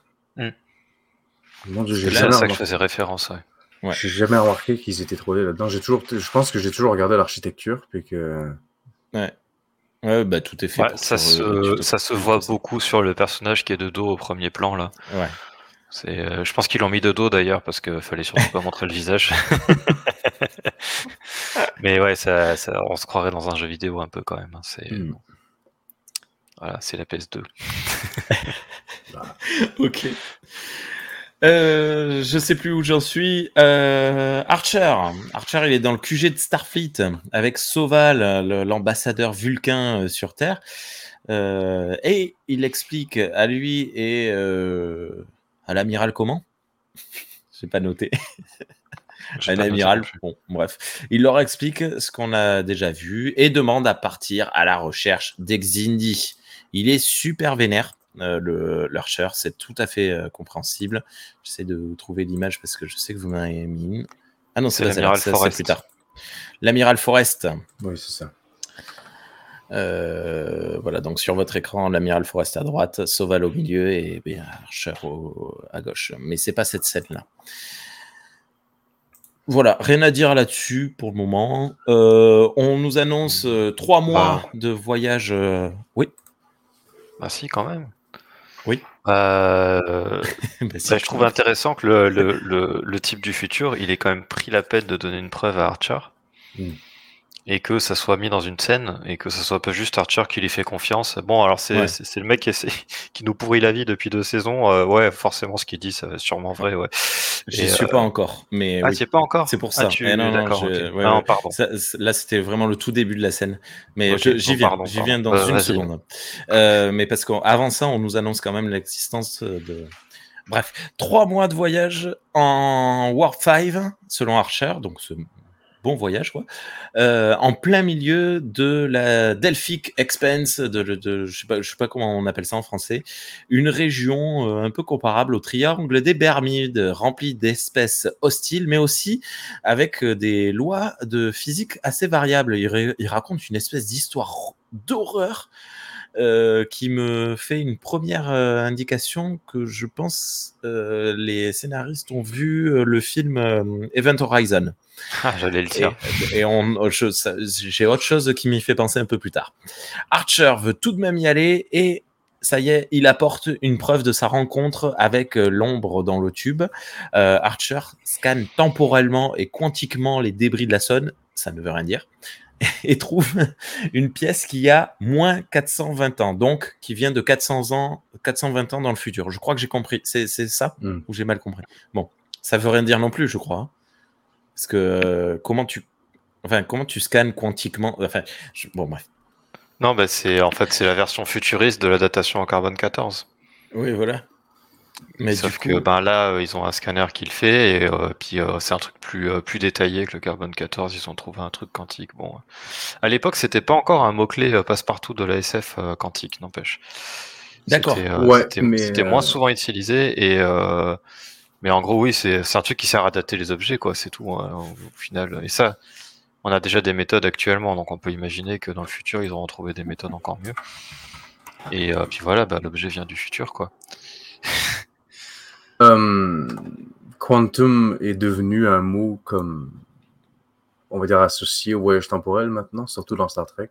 Ah ouais, grâce à une petite série, je crois, qui s'appelle Code Quantum, non? Oui, mais je me demande si c'est pas parce qu'il a été là-dedans, monsieur. Oui, Scott Bakula qui, se sont dit, tiens, on va, utiliser ce mot-là justement pour scanner les choses. Genre, je sais pas si. Ah, peut-être. Ah, j'avais pas vu ça, mais c'est peut-être une référence un peu subtile. Ouais, c'est pas bête. Ouais.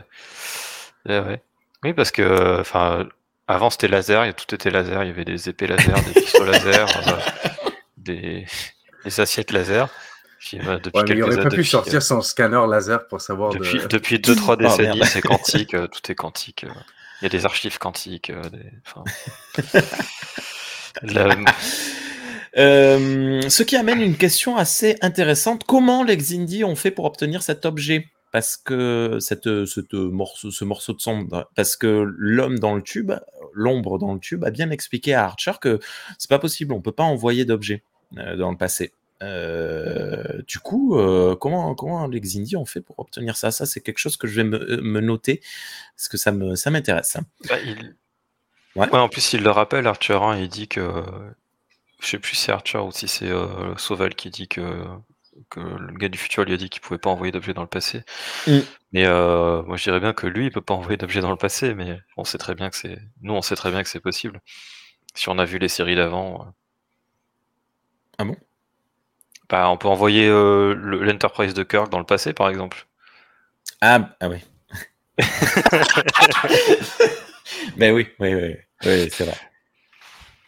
Ah oui, c'était bête de ma part. Comme... il, y a, littéralement un gars qui s'en va sur l'entreprise de, de, Picard et qui essaie de faire du pickpocket. Il essaie de voler comme tout plein de choses pour partir dans le passé avec. c'est vrai que je suis un peu teubé, désolé. ah mais oui, mais du coup, ah c'est marrant. Donc ils ont quand même été jusqu'à dire dans Enterprise, on pense que c'est impossible d'envoyer. Ok, euh, puis on voit le corps calciné du pilote de la sonde euh, dans une mise en scène euh, assez assez époustouflante. Hein. On ouvre un espèce de tiroir, il y a de la fumée qui sort. Alors le corps il est à moitié calciné, il est monstrueux, il a un œil blanc et tout.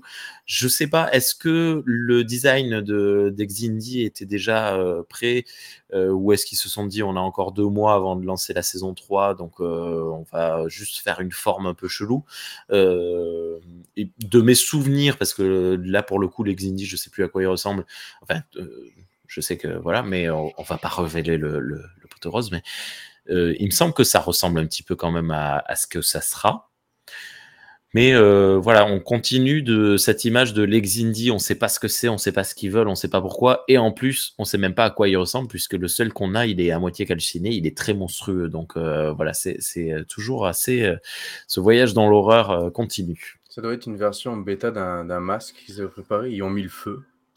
Ils ont filmé ça comme ça au moins. euh. J'espère qu'il y avait personne qui le portait à ce moment-là. Non, non, mais Mais mes souvenirs étaient un, un peu, un peu flous des, des Xindi aussi, et euh, du coup j'arrive, j'ai j'ai essayé de me dire, attends, c'est un Xindi reptilien ou c'est un Xindi insectoïde? Et puis j'étais là. Je, je pense que c'est un fait. reptilien, mais euh, on, le, on le, le garde pour plus tard. Bon, j'ai pas d'autres Est-ce que, photos ça à a du montrer. sen- est-ce que ça a du sens qu'il le garde? Parce qu'il me semble qu'il le garde pas dans un local à part. Il est littéralement dans le même hangar Il est avec, ouais. que. Alors ça, c'est assez marrant quand même, parce que, comme je disais, vous m'avez fait 25 photos, hein, alors que j'en avais demandé 3 ou 4, mais par contre, il n'y a pas le Xindi. Pourquoi Où est mon Xindi? Pourquoi il n'y a pas le Xindi? Alors, remarque, on aurait eu un, Il y a un- YouTube, là. un warning fait, YouTube. euh, ouais. ok. Scène numéro 9. Archer va voir le docteur dans la clinique. Un vulcain y est également. Euh, les deux lui annoncent qu'il y a des radiations dans les débris et qu'il faut scanner Archer, voir s'il en a également. Le docteur pose d'étranges questions sur l'ombre et sur le voyage dans le temps. Mais Flox, le docteur de l'Enterprise, n'est pas dupe. Il met un terme à l'entretien en révélant que le Vulcain est en fait un psychiatre. Tin, tin, tin. Attention, les psychiatres sont dangereux. Euh, Archer est encore plus en colère. C'est vrai que ça doit être vraiment pénible. Euh, là, pour le coup, je me dis, c'était un des thèmes récurrents de la saison 1, il me semble, de- d'Enterprise. Les, les Vulcains, ils font chier. Ils sont tout le temps en train de, de, de, de mettre leurs- leurs oreilles pointues partout. Mais là, euh, enfin, c'est bon. On- on- Passez à autre chose, s'il vous plaît. Les humains ont décidé d'y aller, laissez-les y aller, quoi. C'est là, c'est vous avez plus rien à dire. Laissez euh, Archer tranquille. T'imagines à quel point c'est compliqué d'être un psychiatre vulcain sur vulcain? Oui, Quelle émotion avez-vous émotions. ressenti à ce moment-là? Ouais. Bah, Aucune. Ouais, aucune. Ben rien, qu'est-ce que vous insinuez? Je ressens rien. mais- mais euh, Mais dans c'est logique. pris- Oui. Hmm. Dans, dans cette scène, j'ai pris une capture d'écran. Alors c'est flou parce qu'il y a le flou de mouvement, c'est dommage, mais mais euh, la tête que fait Flox quand il quand il vient de, de découvrir que le mec était pas euh, spécialiste des radiations, mais qu'il était euh, voilà, qui est que en fait euh, c'est un c'est un, un psychiatre. Et euh, il, il y a le, il y a tout, il y a l'expression du visage, il y a le mouvement, il, il vient de découvrir le truc, il est, euh, J'adore Flox. Ouais. Franchement, Mm. j'aurais peur de lui à ce moment-là. Ouais. Il, est, il il on voit qu'il est super énervé et qu'il est choqué et que, enfin, c'est. Je trouve que l'acteur le joue super bien. Ouais, mais euh, Flox n'a que deux scènes, il me semble, euh, deux scènes importantes dans, dans ce- cet épisode. Et les deux scènes, il est, il est vraiment présent. Quoi. Là, ça et l'entretien avec euh, Tipol un peu plus tard, Hmm. il, euh, il envoie le bois. Donc je, euh, ouais, vraiment, c'est. euh, on a presque du Jeffrey, euh, Jeffrey Combs euh, dans, le, dans, le, dans le rôle, quoi. Tellement il, il donne de sa personne. hein. D'autres choses sur cette scène? Moi, Après, d'un côté, c'est logique. Que, Ouais. que Archer, même avant de savoir que c'était, un- enfin, que c'était un psychiatre, il se, il se laisse pas faire quoi. Et là, pourquoi vous posez ces questions euh, il, il, se laisse pas manipuler quoi. Il est, il est, il est méfiant. tu vois qu'il sait qu'il, enfin, il sait pas, mais euh, dans, dans le doute, en fait, il est méfiant. Ouais. bah ouais, mais comme je disais, il a la, la pression qui monte depuis, euh, depuis le début de l'épisode et il est, il est vraiment sur. euh, ouais, il est, il est à cran, quoi. Et, mais même moi, sur le coup, j'étais là, mais c'est quoi ces questions? Pourquoi il parle de ça? Ça le regarde pas, tu sais.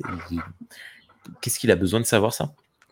Dans, le, dans la vraie explication de qui c'est ce monsieur-là, effectivement, c'est un psychologue qui a été envoyé par les Vulcains pour voir si euh, Archer est apte à mener cette mission.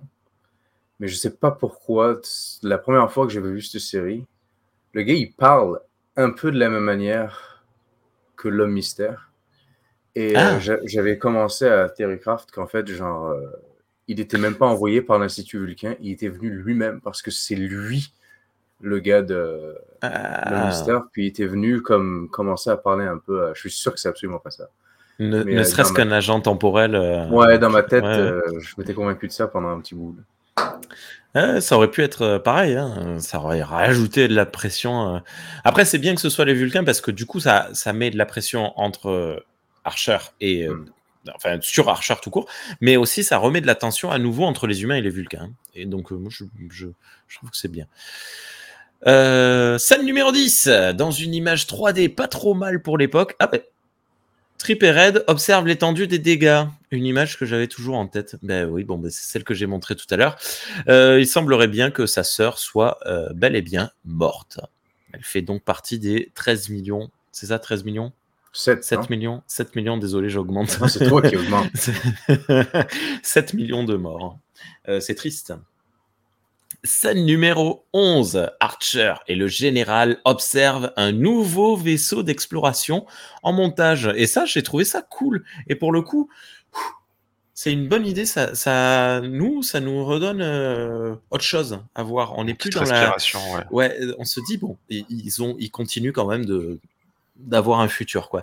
Euh, on y apprend qu'Archer a fait une demande pour avoir des militaires à bord de l'Enterprise. C'est choquant. Même l'amiral, euh, il est choqué. Oui, il part en guerre, le gars. Ah ouais, ouais il, il, part en croisade. Euh, le gars, il a pris son vaisseau, il a demandé des militaires, puis go. Il est déter. euh, scène numéro 11. Euh, scène numéro. Attends, parce que du coup, je reçois des messages privés. Alors, ça, ouais. Euh, non, pas encore, euh, Thierry, pour répondre à Ok. ta question. Euh, Et du coup, là-dessus, je trouve que tu parlais du parallèle avec le, le 11 septembre. C'était assez dans le. Dans le je, je trouve plus le mot en français. Euh, dans l'ambiance, je pense, euh, le côté euh, allez, on va prendre des militaires et on va aller leur péter la gueule, quoi. oui. C'est-à-dire, c'est pas du tout dans on va essayer de comprendre ce qui se passe, discuter, essayer de négocier un cessez-le-feu ou quoi que ce soit. Non, c'est on y va pour leur péter la gueule, quoi. Ouais. Et, et je trouve ça intéressant déjà parce que du coup, ça, ça va servir à engager aussi les, les gens dans, dans cette idée-là pour derrière leur retourner le cerveau sur ce qui va se passer sur la suite. Uh-huh. Euh, et euh, et euh, le deuxième truc, eh ben je, je me rappelle plus.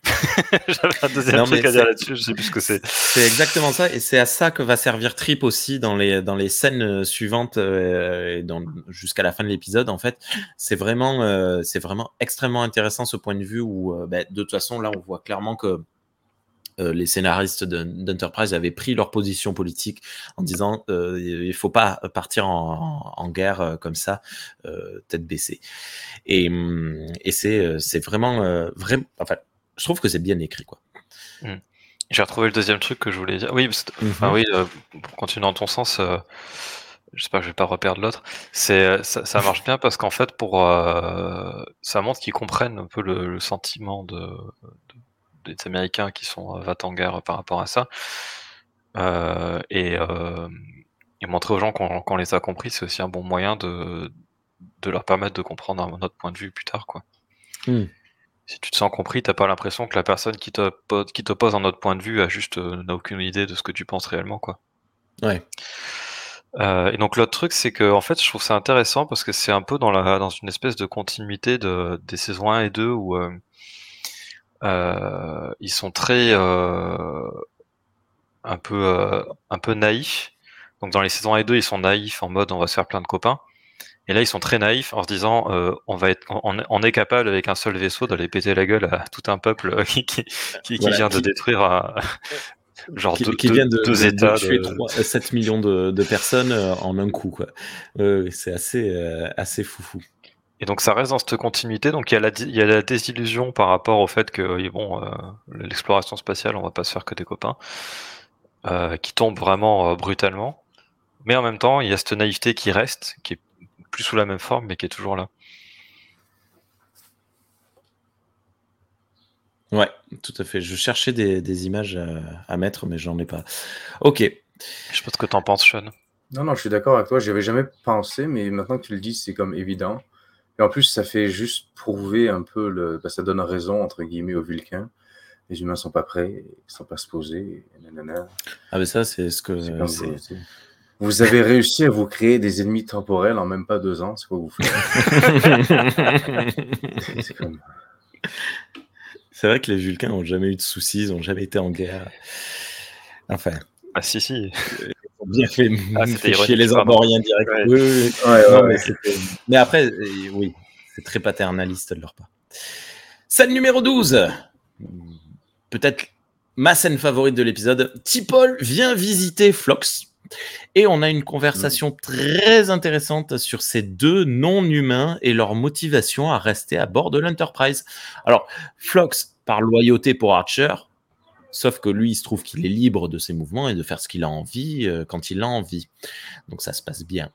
Sauf que T-Paul, la pauvre, elle est prise entre deux feux et quoi qu'il advienne, elle sera forcément déloyale soit envers les Vulcains, soit envers Archer. Alors forcément, Archer, euh, quelque part, il ne pourra pas lui en vouloir de se retirer parce qu'elle obéit à ses ordres. Mais tu sais bien, enfin, on sait bien que au fond de son cœur, Archer, il sera triste de, savoir que T'Pol vient pas avec lui. Et T'Pol, euh, T'Pol, elle est attachée à l'Enterprise et à sa mission. Et même si elle ne, montre pas ses sentiments, on sait bien qu'elle se sent à la maison, euh, ce qu'elle nous dira un peu plus tard. Mais donc moi j'ai trouvé cet échange des, des deux non-humains euh, assez cool et ça fait un genre de euh, pas du tout. Ça fait un genre de test de euh, non, c'est comment euh, le truc où deux femmes doivent se parler. euh, Le Bechdel test, là. Ouais, ouais, c'est ça Voilà, le, test de Bechdel. Ouais. de Bechdel, mais avec des, euh, des non-humains, euh, sauf qu'en fait, ils parlent que de que, que d'êtres Parlent que des euh, Donc, en fait, c'est ça complètement faux. que Non, mais j'aime parce que ben, Flox, c'est l'un de mes personnages préférés. Puis, euh, c'est un bonhomme. On, on peut, on peut dire que des fois, il prend des décisions qui sont peut-être pas les meilleures, mais comme tout le monde. Mais je trouve que c'est une bonne personne, tu sais, au fond. Ah, ok, ok. Parce que je croyais que tu disais son bonhomme. Non, non, non, c'est un, un bon, euh, une bonne personne, tu sais, je pense. Puis, euh, il, il est honorable. Puis, euh, oui, il est très loyal. Ouais. Et, euh, et T'Pol aussi, vraiment, ben, tu sais, on l'aime pas au début. Je pense que c'est fait exprès qu'on l'aime pas vraiment au début. Elle est supposée Mm. être, tu sais, un peu l'ennemi Hmm. ou l'antagoniste. Puis, à fur et à mesure, ben, on l'aime plus. Mais c'est vrai que ses sentiments se développent, ses sentiments, Vulcain. Mais euh, son appréciation générale pour les humains, puis sa, sa, on va dire sa compréhension de, de qui sont les humains, puis de l'espèce se développe. Puis je pense qu'arrivé là, à la fin de la saison 2, elle et Flox ont quand même de l'admiration, je pourrais dire. C'est très humain d'avoir écrit leur série comme ça, mais ils ont de l'admiration pour les humains, où ils, ils ont une appréciation comme plus prononcée pour eux. Ouais. Ça se rend jusqu'au point où je pense dans la saison 4, T'Pol, elle est, euh, elle est vulcaine, mais je pense qu'elle préfère les humains aux vulcains. Hmm. Je me souviens un peu. Ah, je sais pas si c'est euh, les humains en général ou si c'est euh, ces humains-là particuliers, quoi, avec qui Mm. elle est devenue très familière et c'est devenu des, des amis, quoi, tout simplement. Mm. Euh, ouais, c'est ça, c'est. Je suis, assez d'accord avec euh, tout ce que vous avez dit là. C'est euh, et c'est le moment peut-être où euh, on, a vu Tipol un peu, enfin, ce moment-là, puis ensuite sa conversation avec Archer dont on va parler. C'est le truc où on a, on a vu un peu cette relation évoluer au cours des, au cours des deux saisons. Et puis là, c'est un peu le moment où on, comment dire, on explicite le truc, quoi. On dit oui, oui, effectivement, ça a évolué, on le, on le rend presque. C'est un peu comme si ça s'officialisait, quoi. C'est genre, euh, Hmm. voilà, je, je suis tellement bien, euh, enfin, je, me sens tellement proche de ces humains que je vais partir euh, dans l'antre de Mhm. l'horreur de l'univers où personne ne veut Mourir aller. avec eux. Voilà. euh, Ouais. Ok. Scène numéro 13. Red et Trip visitent la soute. Une grosse cargaison de torpilles très costaudes sont arrivées. Trip est toujours bouleversé par la mort de sa sœur et Reed demande s'il va y avoir une cérémonie. Mais là, il s'énerve en disant que non et finit la conversation en disant qu'il veut dégommer tous ces gros bâtards. Euh, je trouve que Trip est très nécessaire euh, à cette série. Et selon moi, je, vous allez me dire si vous êtes d'accord ou pas, il représente vraiment le l'américain euh, moyen en fait, surtout ben, une fois de plus après le 11 septembre, comme on disait tout à l'heure, et il permet beaucoup d'accroches. Mais euh, le, fait qu'il ait des, réactions très avives nous permet à nous en fait de prendre du recul. C'est-à-dire que on, on, si on était à sa place, on dirait tous et toutes je veux buter ces bâtards. Mais le fait que lui le dise, on se rend compte que ça va pas en fait. Voilà. Merveilleux personnage, tout le monde est d'accord. Rien d'autre? Non, non, penser à Cannes, à chaque fois que je vois des torpilles. À Cannes? Ah Ouais, à chaque fois que je vois des torpilles, c'est tout. On a reçu une cargaison de 72 torpilles. Ah ouais? Ah ouais. ok. Euh, scène numéro 14. Tipol et Archer sont en confrontation avec l'amiral Machin et Soval. Euh, Soval explique que les. Comment? L'amiral L'amiral Forest. Forest. Merci. Merci. Ah, mais je, ne l'ai noté nulle part et jusqu'à la fin, ce sera l'amiral Machin. Euh, Soval explique les dangers qu'entoure l'Enterprise en qu'encourt pardon l'Enterprise en partant dans la zone delphique. Euh, et ça y est, on a droit à une vidéo de massacre façon euh, Event Horizon ou euh, Ghost of Mars. Je, m'attendais à voir le, le mec qui montre les yeux dans sa main comme dans Event Horizon. Soval veut simplement qu'Archer reconsidère sa mission. Donc ça c'est bien parce que pour le coup, il dit pas clairement je veux pas que vous y alliez, je veux que vous y réfléchissiez. Euh, puis Soval et Tipol parlent ensemble. Euh, Soval propose à Tipol un poste de ministre de l'information euh, sur Vulcain, ministre des renseignements, ministre de, de l'espionnage, un truc comme ça, je pense. Euh, mais elle ne semble pas d'accord. Euh, D'ailleurs, ça y est, on a un peu, un peu de jeu de la part de, de Blalock dans cette, euh, cette scène, c'est assez agréable. Mais l'Enterprise devra la déposer sur Vulcain en repartant. Pourquoi? Enfin, il y a d'autres vaisseaux qui existent. euh, c'est- C'est c'est un peu tendre la perche pour pour, donner, se battre. pour donner le temps à Archer de, de reconsidérer son, euh, sa position. Tu sais. Ouais. Hum, je, je suis pas certain. Je, je sais pas trop. Euh, Chouette scène hein, euh, de Tipol et Soval. euh. Voilà. On voit qu'ils sont J'avais pas vraiment. du tout fait attention au décor. Là, tu coiffés montres pareil. l'image, euh, je trouve que le décor est assez cool. Oui, tout fait d'ailleurs, dans les photos, hop, il y a une photo de l'extérieur euh, de là où ça se passe. Alors, je- c'est le QG de Starfleet, c'est ça? Hmm. Voilà. Je sais même pas où il est où celui-là? San San Francisco ou c'est euh, Paris? Euh, Non, Paris c'est le, le- la fédération. C'est pas. c'est la présidence de la fédération. Ouais. ouais. Ouais, ça, ça doit être San aussi. Francisco. Bah, je sais qu'il y a l'académie à San Francisco. Il y a que l'académie à San Francisco. Mais je sais pas s'il y a les. Je sais pas. Je- J'ai D'accord. j'ai un trou là. Bon, c'est pas à Melbourne, ça on est sûr. C'est pas non plus au Venezuela. C'est pas. oui, d'ailleurs, pourquoi euh, Remarque.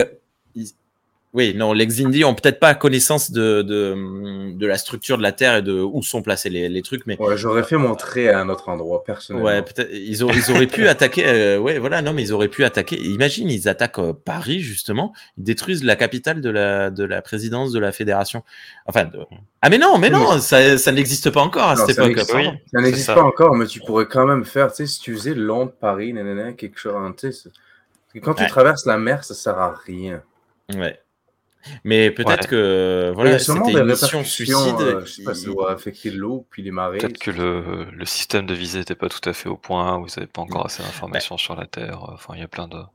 C'est un peu ce que révèle le- le- l'homme Peut-être dans le déjà tube. mort, hein. le Zindi, quand euh, Mm. tu sais, Ouais. le trou de verre l'a tué. ça s'est juste déclenché. puis- Il appuie sur le bouton. Mais euh, Il non, non, mais c'est un, c'est, c'est un peu ce que révèle le- l'homme dans le tube hein, quand il dit que c'était une, une attaque test. hein. Mm. Euh, voilà pour ce qui se passe sur Terre. Stade numéro 15. Hop, c'est parti, guys. L'Enterprise démarre. Salut la compagnie. On va tuer des insectes à l'autre. Ah ben non, à l'autre bout de la galaxie. Oui, c'était une référence à, à Starship Troopers ça, que je faisais. Euh, mais Ils savent pas encore que c'est des insectes. attends. Ouais, ouais, non, mais en fait, oui, c'est euh, c'est peut-être ma projection. ah non, euh, ah, si. On va tuer des gens. Mais euh, l'idée, en fait, c'est on sait pas, de l'autre côté de la galaxie, il y a une menace, on y va et on les tue. C'était surtout une ré- référence à ça. Mais il se trouve que ce- ce- certains sont des insectes. Mais attention, les Klingons sont toujours dans les parages. Tin, tin, tin. Scène numéro 16, Archer et Trip boivent un coup dans le vaisseau de nuit. C'est un cliché, ça. Euh, toutes les séries, encore hier, enfin hier soir au moment de, de prendre les notes, euh, j'avais regardé euh, l'épisode de Strange New World dans lequel euh, Pike boit un coup. Je sais plus, je crois que c'est dans le deuxième. Il est tout seul dans son bureau en train de boire un coup. Euh, bon bref, et ils se motivent l'un l'autre, ils parlent de Tipol, etc., etc. Trip sombre vraiment dans le côté obscur en disant dites-moi qu'on les trouvera et qu'on les massacrera. Et Archer, tel l'empereur dans, dans dans Star Wars répond on fera ce qu'il faudra et quel qu'en soit le prix. Donc euh, voilà, euh, ils sont prêts à en découdre et, euh, et toujours aussi déter. Sauf que c'est sans compter sur les Klingons. T'avais quelque chose à dire, Thierry? Oui, en fait, c'est sur cette conversation-là, je pense que j'ai noté ça. Oui. Je disais que l'épisode fait beaucoup de, de foreshadowing pour la suite. Euh, et typique. Et je pense j'ai pensé à ça parce que quand Archer dit on fera ce qu'il faudra, ça, ça fait écho à plus tard dans la saison quand il va torturer un mec dans un dans un sas en, en, le- en lui décompressant la gueule. Wow. Euh, c'est le genre de truc où, genre, euh, c'est c'est le moment où Archer il part hors limite complet, euh, voilà. Et, euh, et je trouve que ce dialogue-là, il annonce ça en fait. Ok. Ouais. Et, euh, et je trouve que ça, rentre dans cette espèce de cadre d'épisode où euh, la scène à la Event Horizon qu'on voit, euh, que les Vulcains montrent, ça, ça, ça, c'est aussi euh, un truc qui va être vu dans un épisode plus tard dans la série. Et il y a beaucoup de Mhm. trucs comme ça dans l'épisode où, où ça te dit un peu ce qui va se passer dans la saison, mais sans vraiment le dire. Ouais. Et je trouve que c'est assez bien fait et ça construit bien les attentes pour la suite de la saison. Ils avaient clairement, je dis ça sans le savoir pour vrai, mais on- ça donne l'impression qu'ils avaient clairement déjà des idées d'établis. Puis Ils n'avaient peut-être pas des épisodes décrits, certains, mais ils avaient au moins comme, OK, on va faire ça. Archer, il va prendre ce genre de décision comme là, tu sais, il va être plus, Ouais. plus dur. Euh, on veut montrer un vaisseau où il se passe quelque chose à l'Event Horizon. Genre, je pense qu'ils avaient vraiment des idées déjà en place pour les, les atrocités qui peuvent se passer dans, dans C'est l'Expanse. euh, Ouais. c'est Un certain. genre de feuille de route, euh, ouais. Ouais, voilà, ce qui, ce qui donne vraiment, euh, enfin, dans mes souvenirs, une sensation de, de, de maintien. La série, et la, la saison est, est, euh, se tient, quoi. Dans mes souvenirs. Après, l'avenir nous le dira. Euh, c'est sans compter sur les Klingons qui attaquent. Piu piu papa. Archer et l'Enterprise sont en place et les Klingons se font péter la gueule. Ils s'attendaient pas à une telle réponse, je pense. Duras, il est... Rentre chez maman. Je t'interromps parce qu'il faut, il, il- il communique avant de s'attaquer. C'est vrai? Oh, et euh, il, il, il lui parle, puis ça m'a marqué parce que littéralement la seule réponse d'Archer c'est Go to hell. Ah oui, Oui, raccroche. c'est ça. génial. Ok. Là, c'est comme C'est ouais, genre, c'est pas ton le moment, vaisseau, avec nous. Go to hell. C'est excellent. J'ai Oui, beaucoup ai- aimé cette réplique. C'est c'est vraiment genre, c'est pas le moment de le faire chier, quoi. Ouais, mais ça, c'est complètement ça. Et c'est là qu'on voit les modifications qui ont été apportées à l'Enterprise. euh, euh, Il y a du travail. Ils sont restés, je crois, deux, deux mois sur Terre. Deux ou trois mois, parce que quand on parle de, de la. Mais du l'épisode se passe sur de un long moment. hein. Ouais, et ben, de toute façon, déjà, le voyage de là où est l'Enterprise jusqu'à la Terre, deux ou trois semaines, deux ou trois mois sur Terre, et là, à ce moment-là, ils sont déjà partis depuis quelques jours.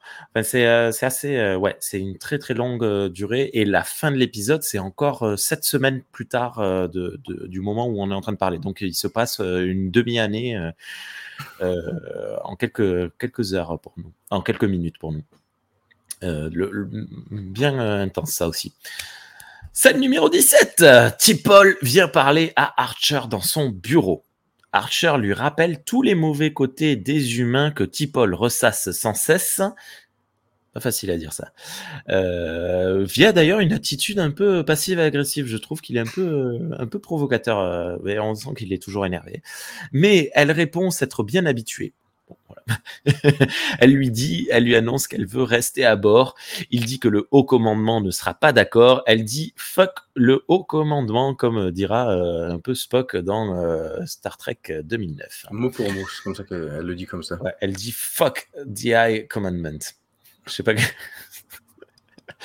Euh, c'est une scène assez intense que je suis assez heureux de voir. hein. Ils auraient pu simplement dire bon, elle reste et puis c'est tout. Euh, genre au détour d'une phrase, elle dit non non, en fait je reste. Mais non, ils ont décidé de la jouer et euh, c'est cool parce que en fait c'est une scène où euh, chacun euh, chacun, chacune, argumente pour faire revenir l'autre sur sa décision. C'est-à-dire que Archer, il argumente pour que Tipol euh, change d'avis, et elle, au lieu de dire non, je changerai pas d'avis, elle essaye d'argumenter pour lui, lui faire accepter qu'elle reste. Euh, et donc, une fois de plus, ben, ça ancre la série dans le concret, dans le réel. Archer donne l'ordre de changer de cap, Tipol reste à bord, youhou Scène numéro 18, ça y est, on est à la fin. Quelque chose à dire sur cette... Euh, euh, oui, parce que du coup, il, fait ça pour lui éviter d'avoir à démissionner. Oh, il est trop gentil. Comme ça, elle reste en poste. Et euh, je, voilà, je trouvais ça, j'ai trouvé ça cool et en même temps, ils sont poursuivis par les Klingons, qui prend le risque d'être rattrapé par les Klingons. Bon après, vu la vu la pâtée qu'il leur a mise, on peut, ah se dire qu'il pense que c'est un que c'est une un faux problème, les Oui, parce que j'avais oublié d'expliquer que Archer est content de se diriger vers l'espace le, euh, vulcain parce que du coup, les Klingons ne, ne les poursuivront pas euh, là-bas. Euh, parce qu'ils seront protégés par les vaisseaux vulcains. Sauf qu'en changeant de, de, cap, ils se rééloignent de l'espace vulcain. Voilà, mais du coup, ça, ça, montre qu'il l'estime qu'il a pour Tipol parce qu'il préfère faire ça plutôt que de que je se retrouve à être forcé à démissionner. Quoi. Hmm. Et puis bon, il n'avait pas d'officier scientifique. non, mais euh, il, explique qu'il était prêt à nommer quelqu'un euh, parmi les, parmi les officiers scientifiques qu'il y a déjà, mais euh, à faire monter quelqu'un en grade. Ouais. Scène numéro 18. Alors là, vous m'avez envoyé plein d'images. Je ne sais pas laquelle choisir. Cinq semaines qu'ils sont en en Warp 5. Et ça y est, les gars, on est dans, devant l'étendue delphique. je, pense que c'est là qu'il lui dit euh, Vous allez se faire foutre. Euh, oui, c'est ça. Oui, oui, c'est ce que, j'ai marqué. C'est pas, grave. C'est pas grave. C'est tout aussi rigolo. Euh, mon écran a encore freeze. Que se passe-t-il? Est-ce que vous me voyez toujours? Tout est beau. Oui, je sais que je suis beau, mais par contre, je suis inquiet. Non, on voit l'Enterprise, on ne voit pas toi. Euh, oui, voilà, on te voit pas toi, on voit l'Enterprise. Oui. Hop, ça marche. Hein. Je n'ai plus mes notes. Il n'y a plus rien sur mon écran. Avec tes magnifiques Playmobil. Euh, alors, je n'ai plus mes notes. Je... C'est bon, c'est revenu. Ouh là là là là là là. Cet, cet ordinateur. Euh, donc on a, on est devant un nuage rose euh, qui se présente devant eux. Ça fait peur, mais au les cœurs, on y va. Et c'est là que trois vaisseaux Klingons qui les suivent et lancent une attaque dans le nuage. Duras appelle Rendez-vous ou mourrez. Archer répond Va chier bâtard. Archer fait accélérer le vaisseau, espérant fuir les Klingons euh, dans le nuage. Euh, deux des vaisseaux Klingons fuient, mais Duras reste. Les boucliers de Duras sont à fond devant, mais euh, il n'a rien derrière, ce qui est bah, bah, assez logique. Hein. Archer ordonne à ce mec dont on oublie tout le temps le nom et qui, qui est très peu utile, le pilote. Travis à Travis, merci Mayweather. Euh, il lui ordonne un looping. Incroyable, quelle audace. Duras ne les voit plus, ils ont profité d'un nuage un peu plus épais pour faire leur manœuvre. L'Enterprise se retrouve derrière le vaisseau de Duras. Il tire, arrive là Boum C'en est fini des Klingons et de Duras. On le voit, hop, piou piou, pam pam. Et en plus, euh, son euh, ultime affront, mais bon, euh, tout le monde est mort, personne ne le voit. L'Enterprise traverse le vaisseau Klingon et ses débris. Ce qui est assez. c'est prendre des risques pour rien, ça pour être honnête. C'est juste pour flex un peu, comme moi, je te passe à travers. Mais surtout qu'une fois de plus, euh, personne n'est là. il n'y a, plus personne pour le voir. ça n'a pas de sens. Euh, non, mais ils étaient sur. Euh, c'est l'inertie. ouais, c'est ça, ouais. Démonstration de force et de détermination de la part de Archer. On termine l'épisode sur une touche douce amère. Let's see what's in there, nous dit Archer. La saison 3 sera toujours de l'exploration, mais de l'exploration des tréfonds de l'âme humaine, ça c'est certain.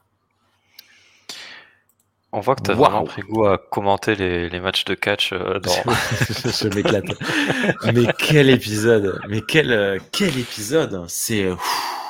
Euh, alors concrètement, si on attend de l'action, on en a au tout début et surtout à la fin. Euh, et tout le reste n'est que dépression, colère, colère et dépression. On nous promet beaucoup avec ce final de saison. C'est une très très grosse accroche. Et moi, je trouve que c'est un excellentissime pilote pour cette saison 3. J'ai fini l'épisode lessivé. Euh, je suis euh, à bout de course, à bout de route quand, euh, quand euh, arrive la fin. C'est un bonheur total pour moi. Je ne sais pas ce que vous en avez pensé. Vous l'avez déjà dit. Est-ce que Je, vous en avez je- pensé je note sur le, truc avec les Klingons, c'est intéressant de voir que même eux, ils ont peur de l'étendue delphique. Oui, Hmm. ils, sa- ils, ils ont pas trop envie. Ils ont très probablement, euh, selon moi, euh, exploré déjà ce qui- ce qu'il y avait là-bas, Euh, mais euh, mais ils ne ils sont pas très euh, très heureux d'y aller, pas trop à Il y, l'aise. a, il y a que Duras qui y va parce qu'il est vénère, mais, euh, et qu'il mais après les autres, ils préfèrent partir, quoi. Et donc pour que des Klingons renoncent à un combat, c'est qu'il y a vraiment un truc flippant euh, dedans. Mm. Ouais.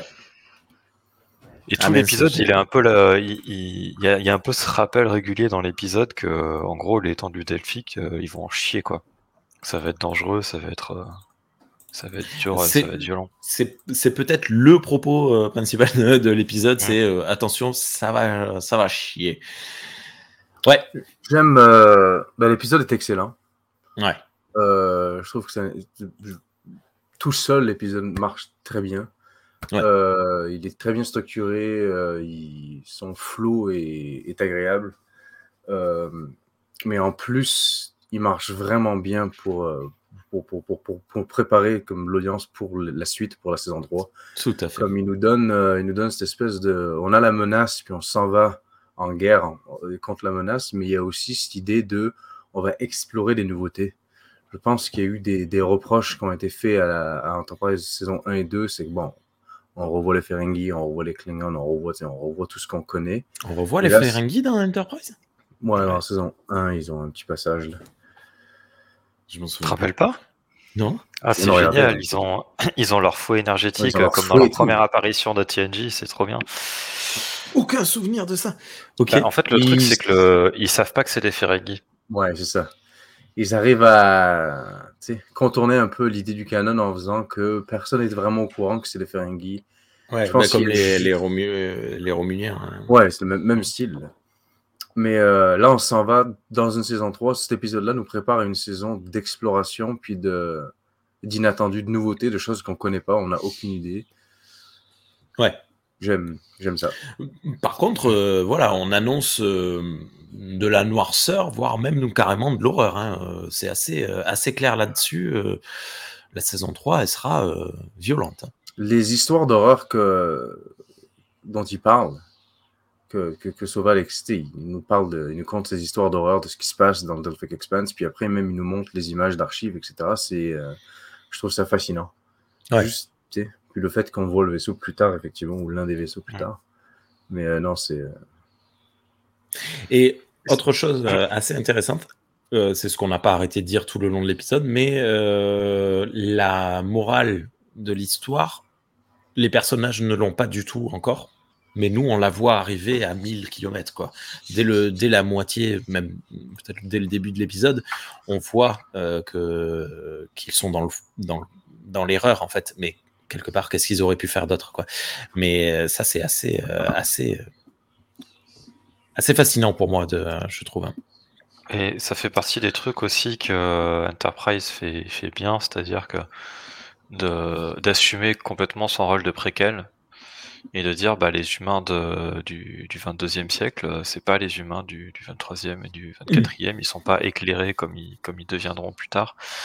Donc c'est normal qu'ils aient des réactions euh, plus primitives, on va dire, euh, comme, euh, Ouais. comme, on, comme on aurait, bah, comme aurait un, un Américain du 20e siècle. Quoi. Ouais, on imagine Et- mal euh, Picard euh, agir comme, euh, comme, comme ça. Et euh, c'est, ça fonctionne vachement bien, ce contraste-là. Et c'est aussi pourquoi c'est, c'est vachement intéressant de, de voir Enterprise, puis la série originale, puis, puis TNG après, enfin, avec euh, la série animée au milieu. Parce que ça, ça, ça montre, en fait, ça crée Avec une euh, de... de- Discovery de- et, et, et, Non, et du coup, ça marche euh, mais euh, ça, ça crée un- une continuité dans l'évolution de l'humanité, quoi. Et c'est, Ouais. vachement intéressant à ce niveau-là. Ok. Est-ce que vous avez d'autres choses à dire sur euh, cet épisode? Bien réalisé, bien écrit. C'est juste des compliments. Top franchise. ça. Et c'est vrai que moi, je- j'essaie de me remettre dans l'état d'esprit où je savais pas ce qui allait se passer après. Ouais. Parce que du coup, euh, Ah, Moi, je, me que- souviens plus. Je, je me demande, euh, dans mes souvenirs, on voit les Xindi trop tôt. Donc je me demande si on les voit pas dès le premier épisode de la saison 3. Et j'espère que non. Euh, voilà, des, des- des rares souvenirs. Je sais qu'il y a un, un- un fameux épisode où on trouve les Vulcains, hein, qui sont, euh, enfin, un, un vaisseau Vulcain qui, est, euh, qui vit l'horreur. Euh, ça, j'ai très hâte de la voir. Mais, mais pareil, j'ai hâte de voir les Xindi, mais j'ai peur que ce soit trop tôt. Tu vois, que ça me gâche un peu le. que j'ai j'ai envie d'avoir encore un peu plus envie. Hmm. Je me souviens plus. Ouais, je vois. Mais euh, parce que du coup, ouais, il y a plein de trucs que je trouve génial dans cet épisode parce que je sais euh, comment la saison va évoluer, vers quoi elle va tendre. Euh, et j'arrive- j'ai du mal à me rappeler euh, comment j'étais euh, la première fois que je l'ai vu et que je savais pas où ça allait. Mm. Et je pense que comme beaucoup de choses dans Enterprise, euh, quand j'ai regardé Enterprise, j'étais un peu euh, en mode euh, un peu choqué, genre euh, ok, ils vont ils vont aller faire la guerre euh, comme ça. euh, c'est quoi ce, c'est- enfin, est-ce que c'est vraiment euh, ça que Star Trek euh, tend et tout ça Mais euh, où j'étais en mode euh, bon, allez, je, je fais confiance, on va voir ce que ça va donner. Et je pense qu'il y avait un peu le côté aussi du, ben, ce que je disais, c'est un truc qu'on m'avait qu'on m'avait dit, je sais plus qui, mais qui m'avait bien dit de faire gaffe que ça se passe avant.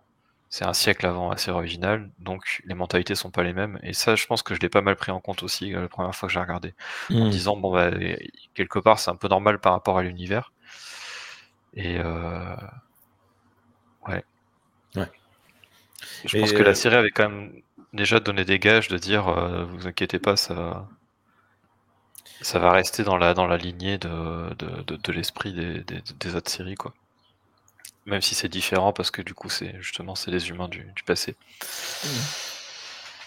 Ok. Bah, moi, je, ouais, j'ai assez confiance aussi. euh, voilà. J'ai hâte de voir l'arc de, de rédemption aussi de d'Archer. Mais avant de le voir, euh, son arc de rédemption, j'ai envie de le voir commettre des atrocités. Euh, Pour rigoler un coup. le capitaine préféré de ma femme, c'est Archer. Oh, Et euh, je crois que c'est celui de préféré de, de Yael aussi, hein, de mon épouse. ah, elle, ben, elle était pas encore décidée vers la saison 2 si c'était vraiment son préféré. Elle l'aimait beaucoup. Mais suite à la saison 3 et puis à la saison 4, et du coup, on voit vraiment son, son bas puis son haut. Puis c'est c'est après ça qu'elle a fait comme non, non, c'est lui mon, mon, mon capitaine préféré. Ok. Puis euh, non seulement par rapport à ses décisions lui, mais aussi par rapport au contexte. C'était plus difficile, entre guillemets, pour lui que pour, euh, que pour les autres. Ouais. C'est Picard, c'est facile. là. Ah, il essuie les Les Du début. Oui, mais du début à la fin, il- c'est que de la découverte, c'est de l'exploration, mais totale pour, pour, pour Archer. Puis c'est lui qui doit créer les, créer les règles. C'est lui qui fait tout. Hmm. Donc c'est pour ça qu'elle l'aime beaucoup. La, la directive de non-ingérence.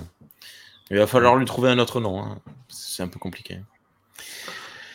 Ainsi que la- l'alerte Reed. Bon, Bon, bref. Euh, ça, ça, ça, par contre, ça m'a énervé. Bon, bref. Alors que c'était. On en, on n'en parlera pas d'ailleurs parce que c'est pas dans la saison 3, mais bon, voilà. Ok. Ben, écoutez, merci euh, beaucoup à tous les deux euh, pour, pour votre, votre acceptation de participer à cette belle aventure que l'on ne fait que débuter parce que nous aussi, ça y est, on rentre dans l'étendue delphique. C'est quoi ce nom delphique? D'où ça vient? Je comprends pas. C'est pas facile à dire, c'est pas, pas intuitif, je trouve. Euh, nous aussi, on rentre dans l'étendue delphique et euh, on va voir euh, vers là où ça va nous mener. Euh, je vais faire un truc que je déteste faire, euh, mais qu'il faut faire de temps en temps. Donc, je le ferai pas à tous les épisodes, mais je le ferai de temps en temps. Euh, je vais vous demander de évidemment liker, partager, commenter, etc. Quelle que soit la plateforme sur laquelle vous nous écoutez. Sean, on peut te retrouver, je le redis, sur Trek on the Tube sur YouTube, sur Twitter, c'est at, je sais plus. Très content. Trek on the Tube. voilà, de toute façon, il y a le lien dans la description de cette vidéo. Euh, Thierry, on peut te retrouver sur le Discord de Star Trek pour les nuls et sur divers forums. C'est tout. Si En je, te- convention. je- je ne dis pas de bêtises. En En convention. convention sur le stand du Star Trek Flash Club. Là, à l'heure où on enregistre, c'est quoi la prochaine, la prochaine convention? J'en ai aucune idée. J'ai pas du tout regardé. J'essaierai d'y penser pour la prochaine émission. Ok, non, mais ça marche. Euh, et moi, vous pouvez me retrouver sur TikTok. C'est at Rémi D, R-E-M-I, le chiffre 2, la lettre D. Aussi sur Twitter, mais bon, j'ai dit des choses. euh, je fais plus de la promo maintenant sur Twitter. Et euh, pareil, sur le Discord. D'ailleurs, Sean aussi était sur le Discord. De temps en temps. Oui. Voilà. Merci à toutes et à tous. Les prochaines émissions seront probablement plus courtes parce que là, on a pris le temps, vu que c'était un pilote, de se présenter, de contextualiser, etc., etc. On va essayer de viser l'heure d'enregistrement, peut-être un peu moins, mais euh, on est assez bavard, donc je, pense qu'on sera dans les heures, une heure à peu près d'émission à chaque fois, ce qui me paraît plutôt raisonnable euh, en faisant du scène par scène. Et euh, ben voilà, si vous avez des idées, on, on va essayer d'animer un peu les, hum, les trucs en faisant des, des, petits jeux, des, des, je sais pas, des, animations au fur et à mesure de l'émission, euh, de l'épisode. Donc, si vous avez des trucs, euh, dites-le nous dans les commentaires. je, je, je déteste ça. Cette partie youtubeur, ça me. Bah. Allez, à bientôt. Bonne journée à toutes et à tous. Ciao. À bientôt. Crop là